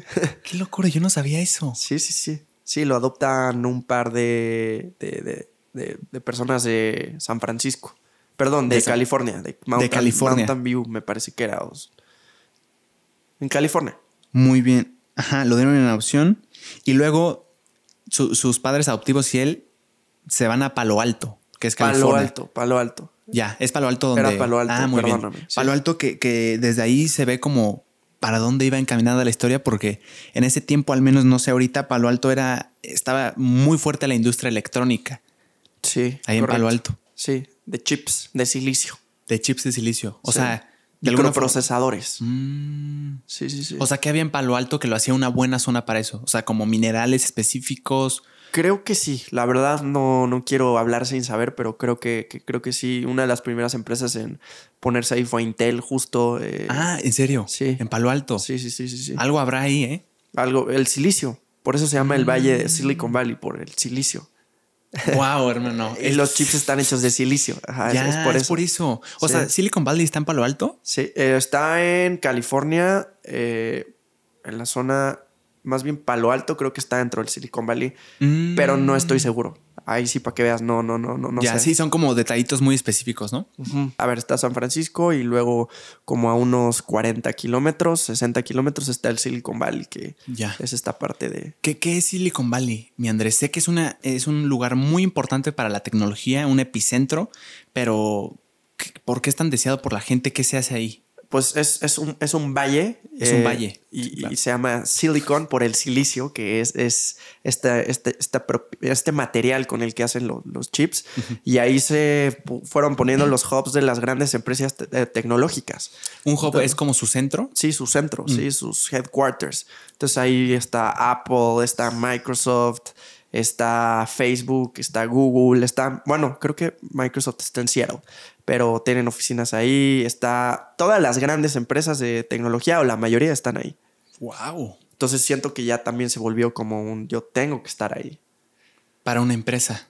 Sí. Ya, sí, sí, o sea, sí, es un lugar de ensueño de ahí están los grandes, los gigantes. Justo, justo, justo, justo. Wow. O sea, en español el Valle del Silicio. El Valle del Silicio, tío. Ya. No sabemos por qué, pero hay ciertas facilidades que, que se prestan para que se consoliden empresas de tecnología. Hay como, deberá de haber ventajas, evidentemente, si hay muchas industrias ahí, algo verán de ventaja. Y rodearte de los que hacen lo que tú quieres, ¿no? Mm, o sea, hay ahí están los competidores directos de cada uno, ¿no? La mayoría, sí, yo creo que ahí, ahí, ahí radican en el Silicon Valley y que ahí vienen las grandes startups de los últimos 10 años, 10, 15 años. Mm, o sea, me imagino, o sea, es un valle. Nunca he tenido la oportunidad de ir. Es, es, son puras, puras empresas, o sea, puros negocios, no hay casas ahí. No, sí hay casas. Sí hay casas. Acabo de estar ahí. Es, es, es, es muy. Es como un vecindario. Hay casas alrededor. Y, y- y más bien tú vas por la carretera y vas viendo las empresas. Pero hay ciertas zonas residenciales. Hay. O sea, es como una ciudad ya hoy en día. Qué locura, debe ser carísimo. La verdad, no sé. ¿Vivir ahí? Vivir ahí, pero seguramente sí. California es el estado más caro, de los más caros que hay. Ya. Sí, sí, sí, sí. Bueno, y estábamos con, el- con Apple. Ah, sí, ahora. Tú sí sabías que lo dieron en adopción a Steve Jobs. Sí, sí. Sí, yo no sí, sabía, sí. ¿eh? Sí, sí, sí, sí. Pues muy interesante. Luego, aquí dice que él y su familia se van a Palo Alto, donde la industria electrónica era, se consolidaba ahí de alguna forma. Y luego sale a flote el nombre de Steve Wozniak. Sí, es el otro cofundador de Apple. Es el cofundador de Apple. Es el, el- el- que realmente era el, técnico, el que sabía de Mm. ingeniería, el que sabía cómo construir todo, sí. Ya, y, y se asocia con Steve. O sea, Sí. la, la idea de crear Apple como empresa, de- del concepto de una computadora portátil, ¿se sabe de quién fue?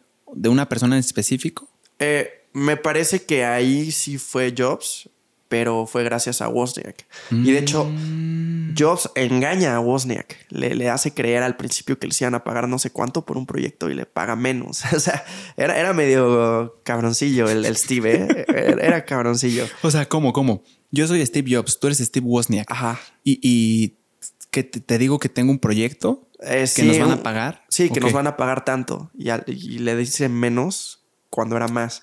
Y entonces le pagan un poco menos. Sí, sí, sí. Al final, eh, eh, de hecho, Wozniak decide irse de Apple un rato porque Steve Jobs pues, ya no lo pelaba, ya no, como que ya no lo trataba con el respeto que, Que se merecía. que se merecía. Y, y, pues sí, o sea, Steve Jobs tiene fama de, de- de- ah, es un genio, es un gran revoluciona- revolucionario, pero también tiene fama de dos o tres cosas ahí. Ya, sí había oído algo de eso, ¿eh? pero no sabía muy bien. Sí, O sí. de cuenta, tenemos un proyecto gigante para nuestra empresa que nos va a dar cierto dinero, pero yo a ti, mi, mi socio, te digo que es menos de lo que en realidad es. Tú Sí. estás de acuerdo, pero luego te enteras de que, ah, qué cabrón, que te Sí, dieron sí. mucho más. Ya. Pero eso fue en los inicios. En los, En los, inicios. Muy bien. Y. Wozniak me dices que era como el ingeniero, la maestra el- ingeniera. Era el maestro, ajá, el ingeniero, el que está detrás de hacer los componentes más chicos, de lograr que todo Mm. funcionara, de lograr ese poder en esas épocas. Era Wozniak el que hacía eso. Ya, o sea, Jobs era como el genio creativo, por así decirlo, el que se le ocurría la idea de es posible, o sea, es posible probablemente que se pueda hacer un teléfono súper delgado. Y Wozniak era más como el encargado de hacer lo posible con la ingeniería. Bueno, eh, ya teléfonos no le tocó a Wozniak, eso ya fue en los 2000 pero la, la, computadora sí fue una creación de, de, de, de, Wozniak, idea de Jobs, pero creación de Wozniak. Él fue el que lo hizo posible. Y Steve Jobs era un genio del marketing y un genio de la venta, un genio de cómo tratar con las personas, un genio para vender. Wozniak era un genio de la ingeniería. O sea, al final del día, sin uno no. Si Wozniak hubiera fundado Apple solo, seguramente no sería Apple. Y si también Jobs hubiera fundado Apple sin Wozniak, chance no lo hubiera logrado el, el producto, ¿no? Exacto. Sí, entonces, o sea, se complementan. Fua, qué buen complemento ese. ¿eh? Sí, es un trip. Sí, sí, sí, sí. Y se conocen, tengo entendido, en. En, un trabajo. Estaban trabajando, decía el video que, que, trabajaron juntos y ahí se conocieron. Eso sí, no lo recuerdo bien. Sí, ya es un detallito que ni siquiera importa. Sí, no, la verdad no me acuerdo. Ahí sí te miento. Sí, Oye, qué locura. O sea, no sabía que yo, Apple es Steve Jobs. Yo, un consumidor de Apple, pero ni de cerca conocedor de la marca, de la historia, de, todo lo que pasó, para mí Steve Jobs hizo todo, o sea, es lo que yo pensaba. Ya, no hay. Si está como borradito el, nombre de alguna forma, ¿sientes? De no, Wozniak? sí es bastante reconocido. Sí, sí, sí, sí. no, no, no, no es así como un, eh, un Edison y un eh, Tesla. Que Tesla estuvo borrado durante muchos años. No, siento que hoy en día Wozniak sí, sí, sí tiene buen reconocimiento. Ya es más mi ignorancia entonces. Pues no diría ignorancia, más bien también es algo que no todo el mundo conoce, ¿sabes? Pero yo creo que sí tiene buen reconocimiento Wozniak. El buen Wozniak. Genio con lo que me dices, ¿eh? Sí, sí, sí, es, es un genio Wozniak. Porque, o sea, contexto, en ese, en el contexto de esa época, Andrés, fue tan revolucionario porque ¿qué era lo que había para hablar, para no para hablar por teléfono? En la computadora portátil, ¿qué se hacía? O, o sea, ¿por qué fue tan revolucionaria esa primera computadora portátil? qué buscaban, qué necesidad buscaban satisfacer y qué había para satisfacerla. Las computadoras eran para usuarios específicos o para empresas, las, las, que existían en esa época. La visión de Steve Jobs era traerla a todos los usuarios, a todas las masas, y antes eran puros códigos. Eran, eh, tú para usar una computadora tenías que saber codificar y hablar el lenguaje de la computadora lo que hacen Steve Jobs y Wozniak fue hacerla. Esto es ya más adelante, después de que crean los primeros prototipos. Claro. Pero la hacen gráfica, que tú puedas mover un mouse, que por cierto, esa idea era de Xerox, ese proyecto era de Xerox. ¿De Xerox es otra empresa? Es otra empresa, de las grandes empresas tecnológicas, de las primeras que hubo. Wow. Entonces tú cuando mueves el mouse y puedes ver el mouse moverse, hoy en día eso ya es normal, pero eso no existía. Sí, o sea, es justo lo que quiero contextualizar. O sea, nosotros vemos un mouse y, ay, wow, el mouse. O sea, que ya, o sea, que fuera, el, objetivo era que fuera, que cualquiera lo pudiera adquirir, no cualquiera, pero más cantidad de personas de las que podían tener acceso a una computadora. Pero ¿para qué? O sea, ¿cuál era? Que me decías, era como lenguaje de programación. ¿Para qué querías una computadora en esa época? Eh, pues bases de datos, guardar todo, toda la información de tus clientes, eh, para mm. ciertos procesos, eh, hacer compatible una computadora con un hardware, ya no, ya no era 100% mecánico, ya había detrás este cerebro, por así decirlo. O sea, lo usaban para muchas cosas, pero era muy específico. Lo que hace Steve Jobs, su visión era traerlo para que todo el mundo lo pueda usar. Mm, o sea, ya no escribir.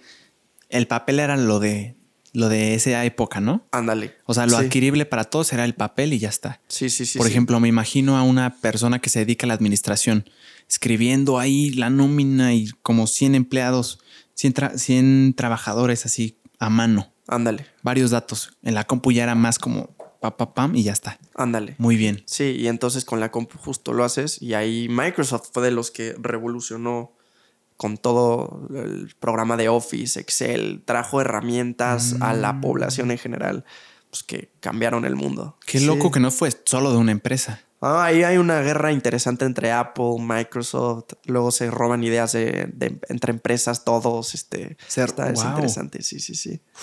Sí, sí, es, es, buena época aquella. Sin duda lo es, ¿eh? Mucha revolución tecnológica. Sí, sí, sí.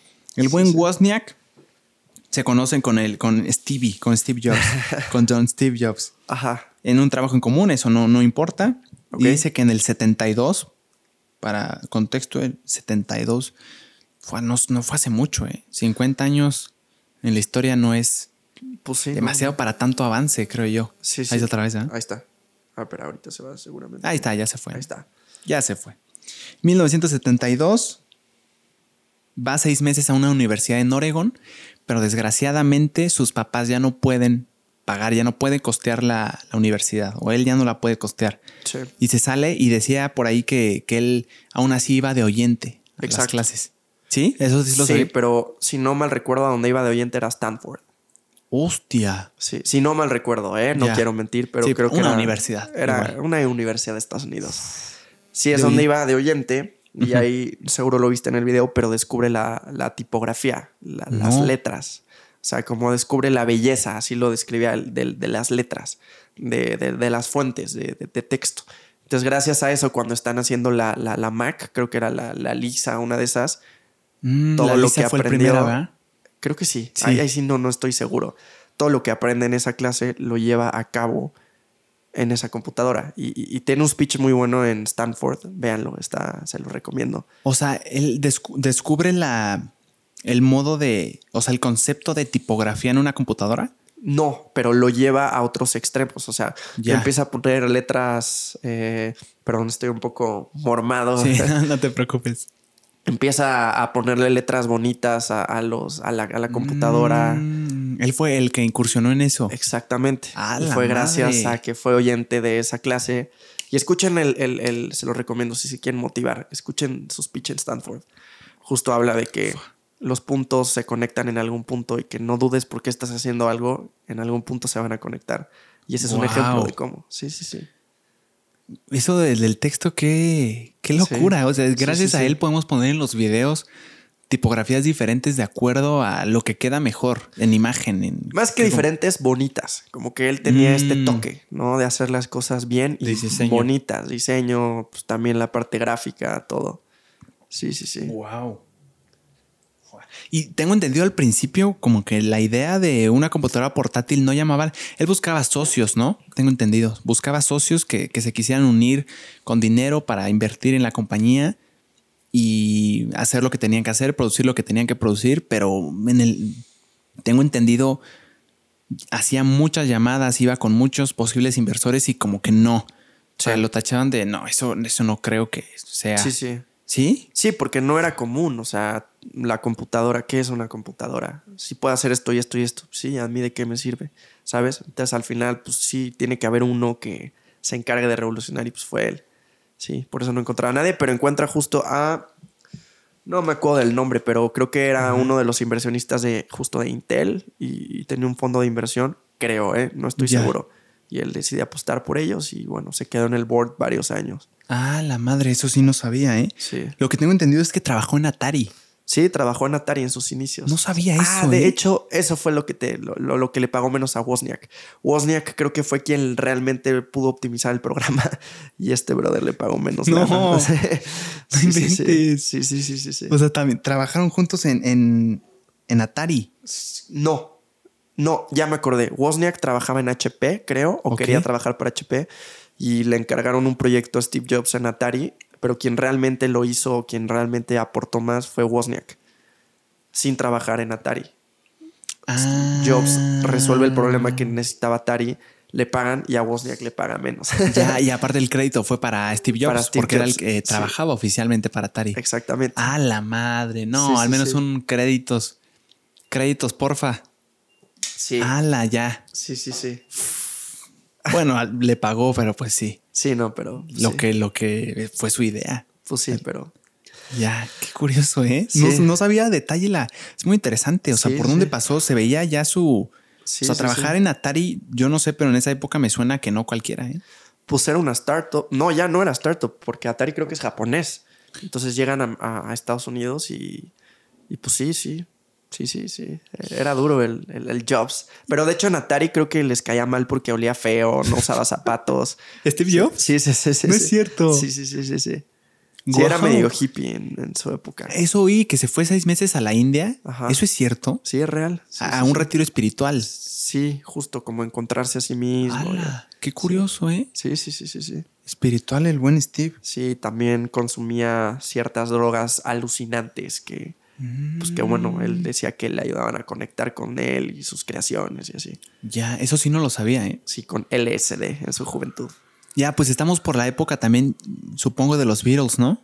Eh, no, no, los Beatles son en los 60 Ya. Sí. Sí. Y también el boom del LSD es justo en los finales de los 50, 60, cuando acaba la Segunda Guerra Mundial. Sí, porque me suena por la, sé por la canción de Lucy in the Ah, sí. Sky with Type, que se supone que es LSD, ¿no? Yo no Eso sé, pero dicen. Es como de los 60 esa Ándale, canción. ok.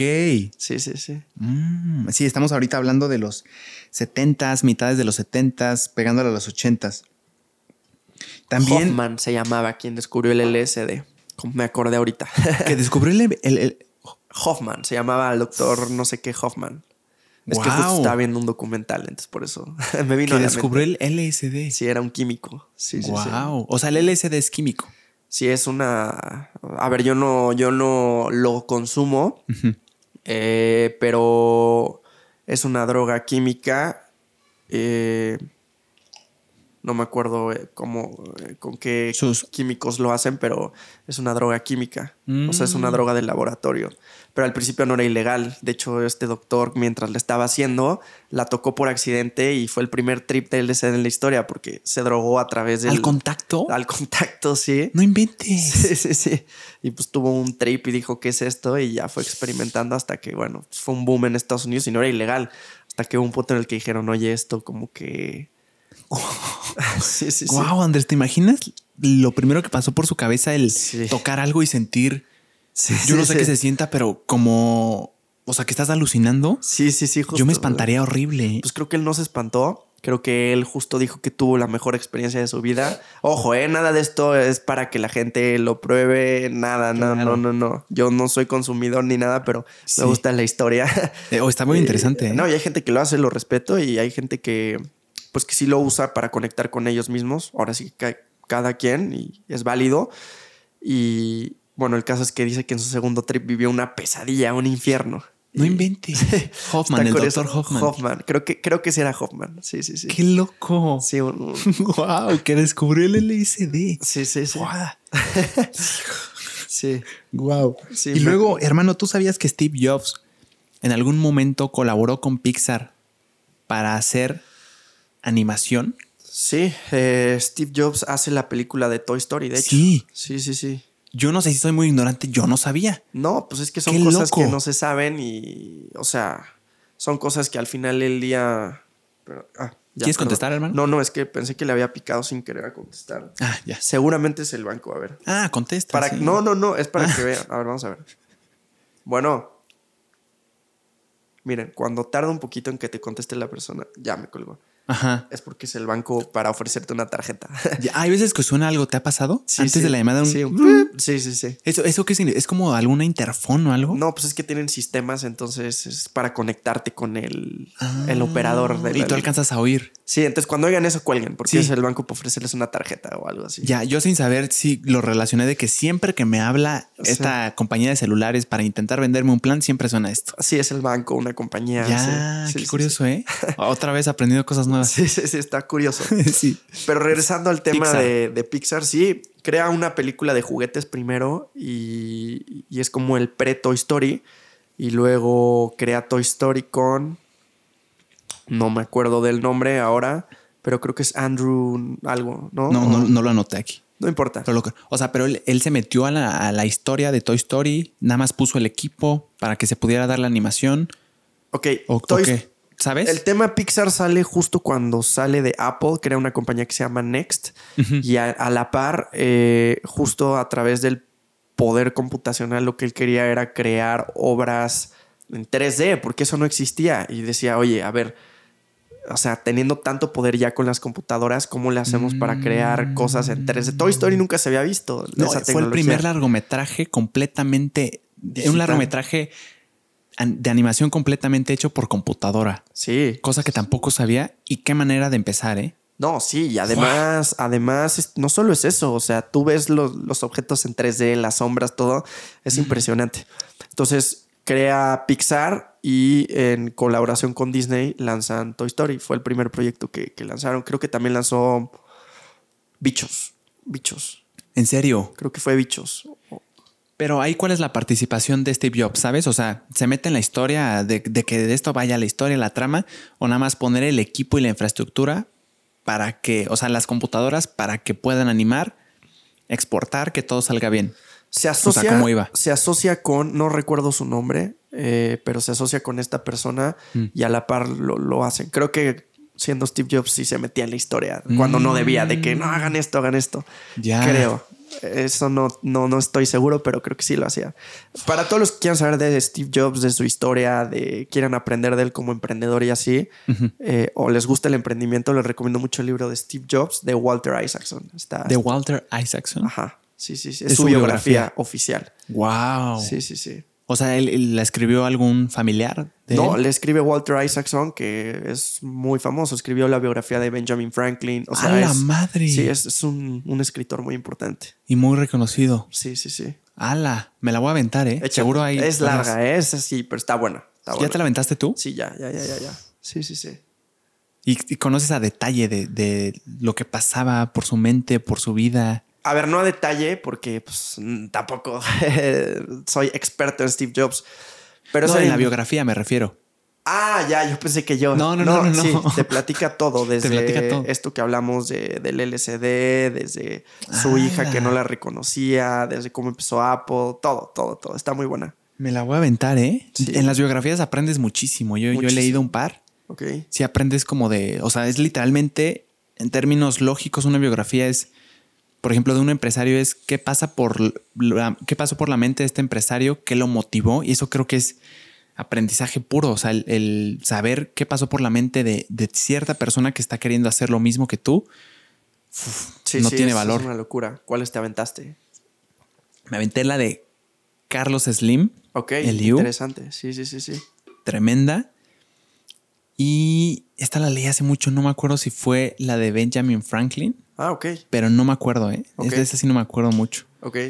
Pero sí, las biografías es- se aprende mucho. Sí, sí, sí, sí. Y luego, mi Andrés, algo que me llamó un buen la atención es que mm, me enteré de que Microsoft invirtió alguna vez en Apple y tuvo Sí. como el 4% de, de acciones. Creo que todavía tienen un buen porcentaje de Apple, me parece. O sea, son, son empresas competencia directa, ¿no? Pues se podría decir que eran grandes enemigos, son, pero mm, Microsoft se metió en muchos problemas por temas de monopolio. El gobierno lo estuvo persi- persiguiendo durante un rato por actos monopólicos, por tema de navegador, que obligaba a tener su, su- su navegador, su software, todo.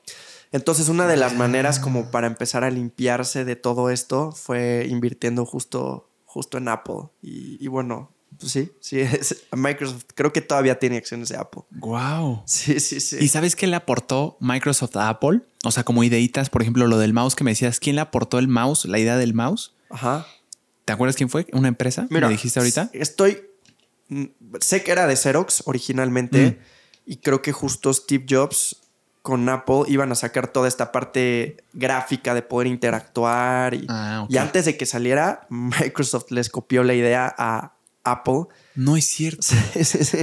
Entonces, te digo que era una copiadera Tremenda. Tremenda. Entonces, pues bueno, creo que justo después de eso es también por lo que Microsoft invierte en Apple. Ya, eso no lo sabía, ¿eh? Sí, sí, sí, es interesante. Y luego la historia culmina, o digo, de una forma muy sintet- sintetizada, en que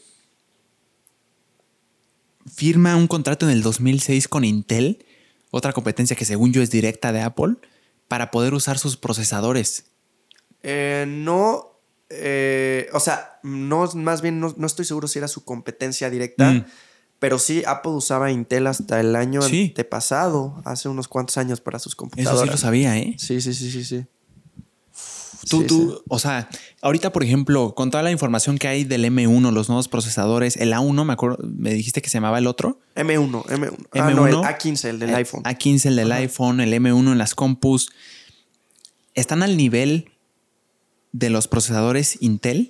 Que, que yo los conozco sin, sin estar tan inmerso en el tema.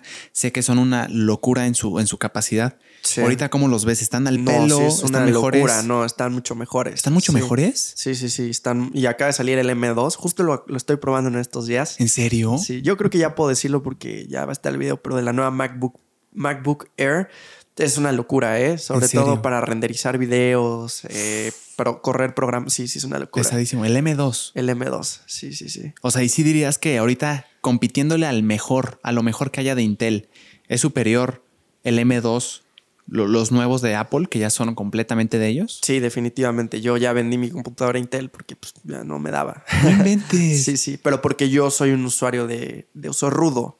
Entonces, sí, yo sí, ya, ya lo vendí. ¿Sabes, ¿Sabes que veo, por ejemplo, una ventaja súper competitiva en los teléfonos de, de Apple frente a otras compañías? Digo, esto es una ventaja competitiva al menos para mí porque el hecho de grabar historias. Ah, sí, sí, sí, sí, sí. De alguna forma, y no sé por qué, no sé si tú sepas, hay, en, si tú grabas una historia de Instagram con un teléfono Apple se ve hermoso, o sea, se ve bien, como, como lo estás viendo tú en tu cámara mientras estás grabando. En cambio, me ha tocado grabar con, con otros teléfonos de otras marcas y se ve perfectamente cuando estás grabando, pero ya que la subes, la subes y luego la vuelves a revisitar, como que se ve todo, todo borroso, no, como se veía mientras estabas grabando. Sí, sí. ¿Sabes por qué es eso? Sí, es porque una eh, eh, iPhone es súper popular, ¿no? Entonces eh, le dan un gran enfoque a iPhone para que funcione bien en todas, además de que tienen un, un SDK con el cual pueden desarrollar para, para, todos, ¿no? Los que están vigentes.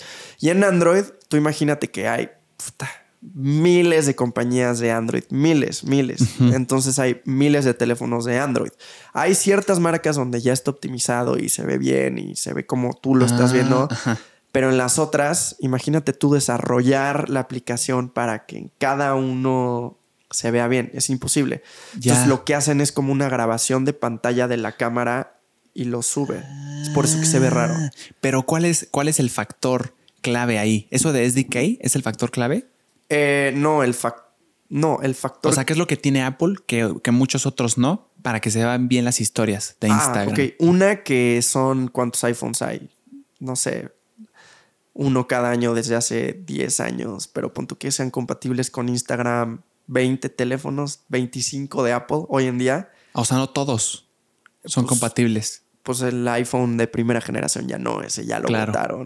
El 3G, pues no, creo que le den soporte. Sí, claro. ¿Y cuántos teléfonos de Android hay? Muchísimos, ¿no? Es una mucho más fácil mantener optimizado el programa para los iPhone que para 20 millones de Android. No, no sé cuántos hay, pero... o sea, no es un tema de contratos. O sea, yo creí que era por eso. No, es un tema de que Instagram tiene un contrato con Apple para que se vea súper bien y sí, somos aliados, excelente. No va por ahí. No, no, no. Bueno, no que yo sepa porque no sé si te has visto, pero ya hay teléfonos de Android que se ven muy bien. No he visto eso, ¿eh? Pero. Samsung, Huawei creo que tiene algunos modelos. Ajá, sí, sí, sí. Ya, ahora todo tiene. Pero entonces ni siquiera tampoco es una herramientita que tenga un chipcito, no es, no es algo físico. No, no es algo físico. Es, actualizar y optimizar. Sí, es de software, son temas de software, de compatibilidad del, del, teléfono. Sí, sí, sí. Ya, esto está bien interesante. Sí, ¿eh? sí, está, está curioso. Yo sí creería de que, ah, no, Instagram no los está dejando para mantener como Apple siendo líder. Ya. Que dato curioso, Apple se enojó cuando Instagram, porque seguía Steve Jobs, creo, salió por ahí del iPhone 4. Entonces se enojó cuando Instagram entró a Android. Steve Jobs se enojó, si no mal recuerdo, porque Instagram empezó siendo para iPhone. Nada más, no es exclusivo. Sí, sí, sí. Ya, y entiendo el enojo de que, wow, no voy a tener esta ventaja sobre los otros, pero también como Instagram también necesitas estar en todo el mercado, ¿no? Sí, no, no, no. No, fue una buena decisión, pero en su momento Steve Jobs se enojó. No inventes. sí, sí, sí, sí. Wow, otro detalle que no sabía. está padre, está curiosito. Sí, sí, sí, sí, sí. Hermano, fuiste a la WW. ¿Cómo se llama? WWDC. DC 2, me parece. Es Worldwide Developers Conference. Ajá. En, en Apple, en, California. en Cupertino, ajá, en California. Oficinas centrales. Sí, las oficinas de Apple en California. Hermano, felicidades número uno. Gracias, gracias, PJP. ¿Locura? Sí, sí, es una locura. ¿Cómo pasó? Pues nada, eh, creo que fue el, el, pues, el resultado de estar, llevo más de 15 años haciendo esto. Y, y pues nada, ya recibí la invitación, tuve la oportunidad de, ir y, y, sí, es una locura, fue como cumplir un sueño, o sea, estar ahí rodeado de... De entrada, el campus es una locura. Eh, lo creó Norman Foster, que es un arquitecto, un grupo muy reconocido. Bueno, él también. Y ¿Qué ha hecho Norman Foster, sabes? Pues en Londres tiene varias obras, creo que tiene la obra del huevo, tiene el Ah. aeropuerto, bueno, iba a ser el aeropuerto de acá que ya no. ya- ¿En serio? Sí, sí, sí, sí, sí. ¡Wow! Sí, sí, Lo sí. iba a diseñar. Él, su despacho, su grupo de arquitectos lo iba a ser el nuevo No aeropuerto. inventes. Sí, o, sea, para- junto con Sordo Madaleno, me parece. o sea, sí debe ser un arquitecto Sí. tremendamente prestigioso como para que le confíen un proyecto de, de un aeropuerto, una capital de- de- del mundo. Sí, no, no, es un gran arquitecto. Iba a ser un gran aeropuerto. Pero bueno, no voy a hablar de esos temas acá para no entrar en polémicas. Eh, como proyecto, él era muy bueno. Ya. Qué interesante. Sí, no, pues ya con eso me dices, o sea, el hecho de que alguien diseñe un aeropuerto, o sea, no creo que se lo confíen a cualquiera. Sí, no, no, es un arquitecto de los más reconocidos a nivel mundial. Y él, él diseñó las oficinas centrales de Apple en Sí, California. sí, No que sí, son una locura. Sí, son una locura. Sí, es todo sustentable, todo verde, eh, todo súper tecnológico. Está, está muy cool. ¿Qué, es lo que hay dentro de- del cristal que gira? No, no que gira, que es literalmente un, un- ¿Cómo se le puede decir? Como una plazota que, que las paredes son vidrio, o sea, están hechas de vidrio. ¿Qué, qué es ahí adentro? Ah, ok, es donde está el teatro Steve Jobs. Mm, ándale. Eh, y, y es ahí donde hacen normalmente los eventos, donde dan conferencias para empleados y así. Ah, ahora por temas de COVID, pues no lo hicieron ahí. Fue, el WW. Ajá, fue al aire, al aire libre, pero es ahí donde, pues donde, donde solían hacer las presentaciones. ¿Qué contexto para los que no tengan idea de qué es el WW? Dice. ¿Qué tan- o sea, sé que es muy importante, hermano, pero ¿qué nivel de importancia tiene para los que no sepan? ¿Qué es qué se presenta ahí? ¿Qué se, ¿Por qué es tan importante? Pues es uno de los dos eventos más importantes, yo diría. Uno está enfocado para los desarrolladores de apps y de programas y como para darles actualizaciones de cómo va todo, eh, qué actualizaciones va a haber para que puedan adaptar su software, capacitarlos, dar los casos de éxito. Esa es como la parte de tech. Y luego está la parte de las presentaciones, que es donde suelen presentar el nuevo software que va a estar corriendo todo el, el año siguiente, que en este caso toca iOS 16 para el iPhone, toca para la, la actualización de, de la Mac, del iPad, de- del Apple Watch, en fin, presentan qué viene. Y este año presentaron la nueva MacBook Pro y la nueva MacBook Air. Por primera vez. O sea, es el evento donde por primera vez al público se dice lo que viene.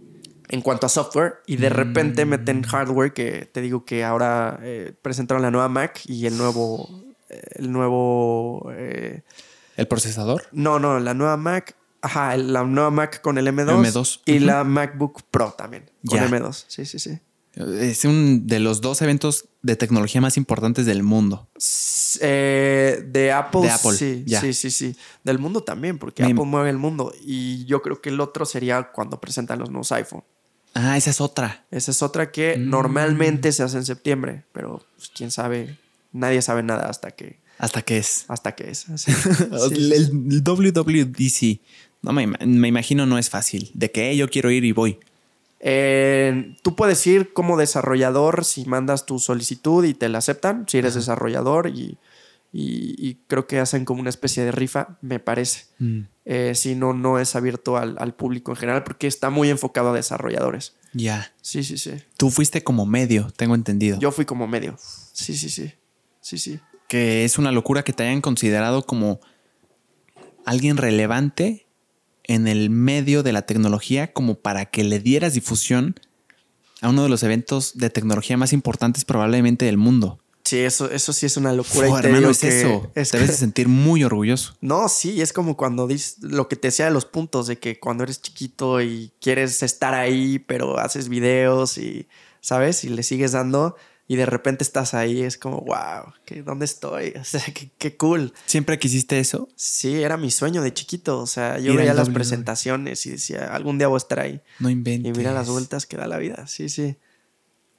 Sí, sí, sí, está, está cool. ¿Qué sentiste cuando se abrió la posibilidad de que ibas a ir al WWDC? El sueño de que tenía Andrés chiquito. Pues ¿Qué- sí, qué fue fue lo que eso, sentiste? Cumplir como ese sueño. No, la, la neta, como que no me, no me cayó el 20, ¿no?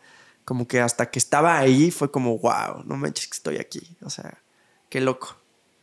Wow. Sí, sí, sí, es- estuvo cool. Ese video me fascina, hermano, el del WWDC. Dices Ah, una sí. frase bien poderosa que me, que seguro muchos conocerán, pero Sí. con todo el contexto de tu historia de vida, todo lo que tuvo que pasar para que estuvieras ahí, Sí. persevera y alcanza. El que persevera alcanza. Sí, el que persevera alcanza. Y es por eso que te decía que eso de la estadística y de que vas a vivir peor que tus papás y de pues, que la estadística diga lo que quiera. Yo no acepto la estadística. Yo, yo le doy el trabajo por mí y, y pues ojalá me vaya mejor. A eso le estoy tirando, Claro. ¿no? Pues felicidades, ¿eh? Estuvo bien padre. O sea, Gracias, mi JP. en el WWDC. Y aparte es un lugar impresionante. Está bien loco, está bien loco. Les puedo contar aquí a la audiencia que estás detrás de algunos videos o eso. Lo, Sí, lo no, mantenemos en- claro. No, como tú, como tú. no, a mí yo, yo feliz. Ah, yo también feliz. De hecho, creo No, que con que- Yamil. Ah, no es cierto, no es cierto. Ajá. Creo que fue recortado porque no sabía si, si, si te latía. Ajá, ¿qué- pero qué cosa. Ah, no, O sea, a mí me, no, adelante. No, sí, qué bueno, porque creo que nunca lo he dicho. hasta- creo, no, no sé si se me habrá ido por ahí. Ajá. No, pero yo, yo feliz, yo orgulloso, hermano. Ah, no, adelante. No, es que aquí el buen JP eh, me echa, es parte de mi equipo y me echa la mano editando un, un video a la, a la semana, a veces dos. Entonces, los videos que mejor producidos vean y así, es JP detrás. Basta. No, de verdad, es, es que, a ver, ahí el mérito está en ti, hermano. El grabas. Es, es la, es la materia prima y es una chulada lo que grabas. Yo orgulloso de estar en ese equipo. eh. No, pero equipo. tienes talento, eres muy bueno. ¿Por qué crees que te busqué? O sea, hay que, Mucho- hay que reconocer cuando alguien es bueno para algo y si lo, se puede sumar al equipo mejor. O sea, Muchas gracias. Que qué buena Sí, sí. historia esa. eh. sí, qué buena historia. ¿Te acuerdas? ¿Te acuerdas cómo me reclutaste? Eh, te recluté porque me gustaron mucho tus TikToks y te escribí por Exacto. Instagram. Los blogs. Sí, sí, sí, los blogs, justo. Fua, sí, yo me acuerdo Sí, sí, perfecto. sí. Estaba en la época de hacer blog diario Justo. y me acuerdo que una vez me llegó un, un mensaje de Andrés Neshudo y decía algo así. Lo tengo muy grabado porque es un recuerdo que recuerdo con mucho cariño, valga la redundancia. Decía, en términos, no me acuerdo textualmente, pero en términos concretos decía, se ve que sabes contar historias. ¿No te gustaría colaborar? Órale. Me acuerdo, me acuerdo perfectamente. Esas palabras sí están ahí. Ok, qué cool. Fua.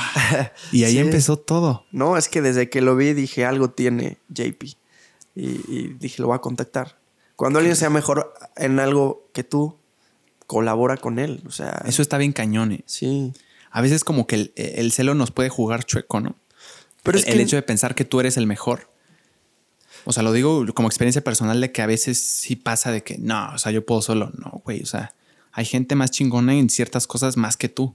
Sí, y al final del día, de verdad, aparte de que vas a mejorar en lo que estás haciendo, te quitas cierto peso que al- yo a lo mejor yo no soy tan bueno en la parte creativa de la edición y eso, y si hay alguien que lo hace mejor que tú, pues mejor súmate con él y te va a ir mejor. ¿Y cu- cuánto llevamos, Andrés? Ya que Como un año, ¿no? Es que hubo un momento en el que lo quería empezar a hacer Ajá. y luego como que no habíamos encontrado como el, el plan perfecto. Ajá, exacto. Y luego ya empezamos como, como, no, como seis meses, ¿no? Seis, siete meses. ¿Seis, siete meses? Sí, ¿no? Unos ocho, ¿no? ¿Ocho? Le, pego, le pego a los ocho.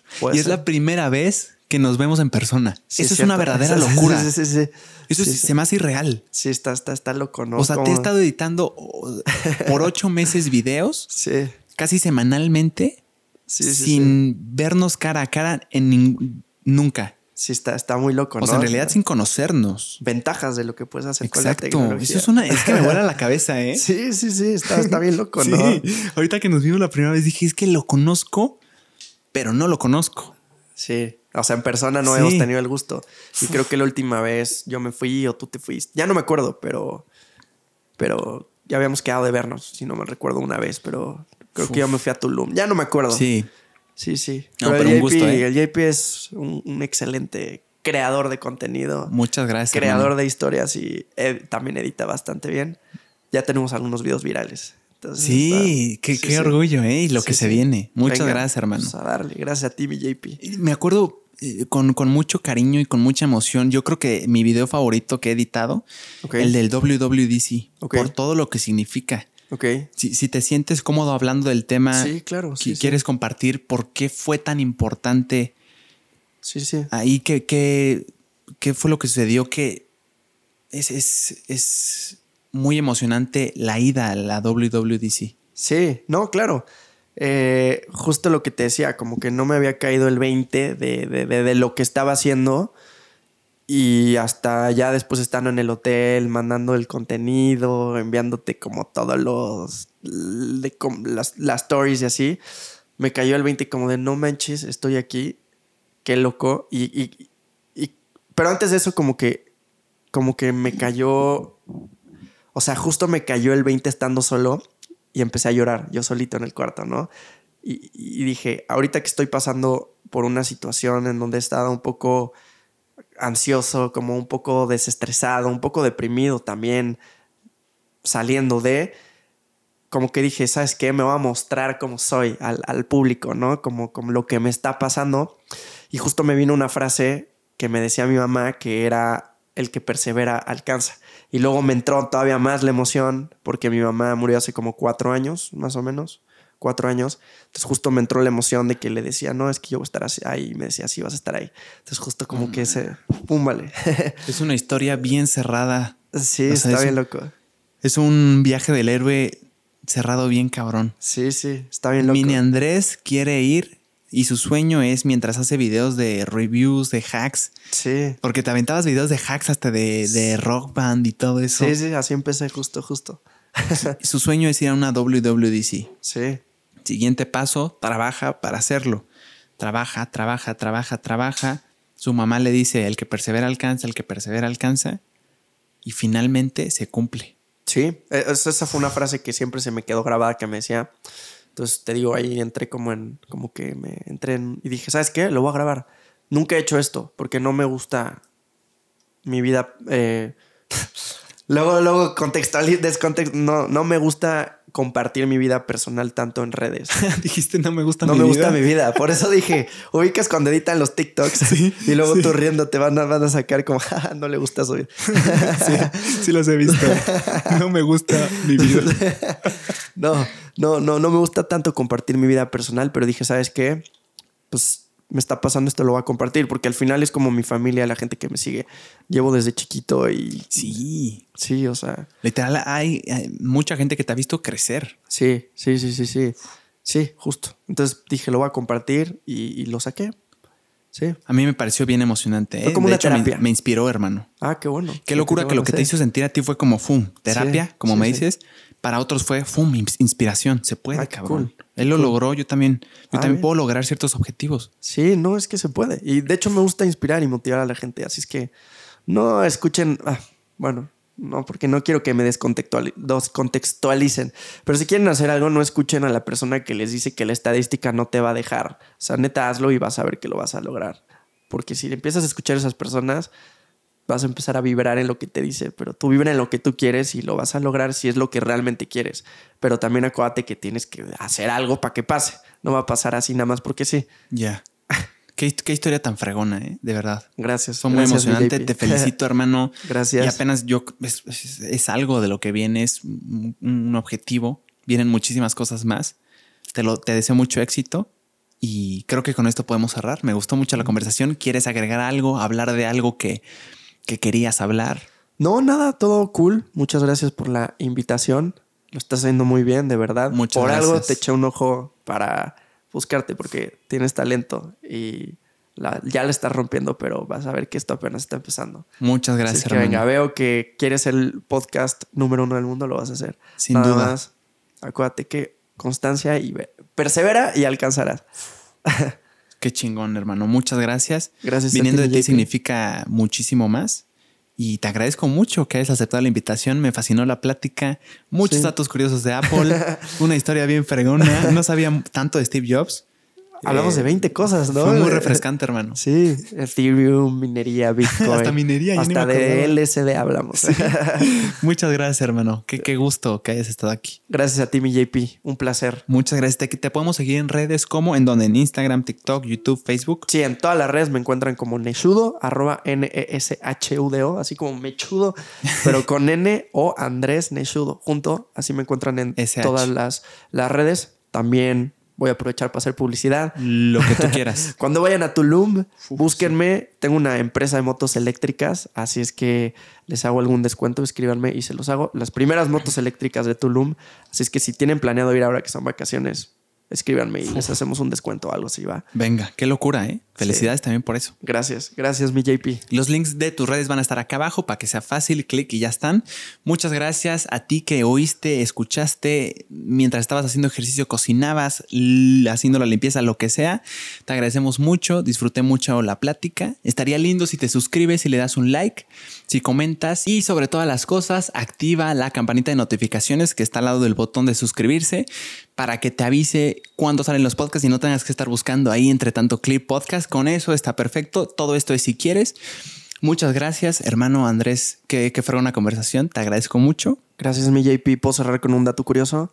Sí. ¿Sabían que aproximadamente entre el 10 y el 15% de las personas que ven el video se suscriben si no estaban suscritos? Así es que suscríbanse al podcast de JP. ¿Qué esperas? Activa la campanita. Ahí está. Muchas gracias, hermano. Gracias también al de Andrés Neshudo en YouTube también.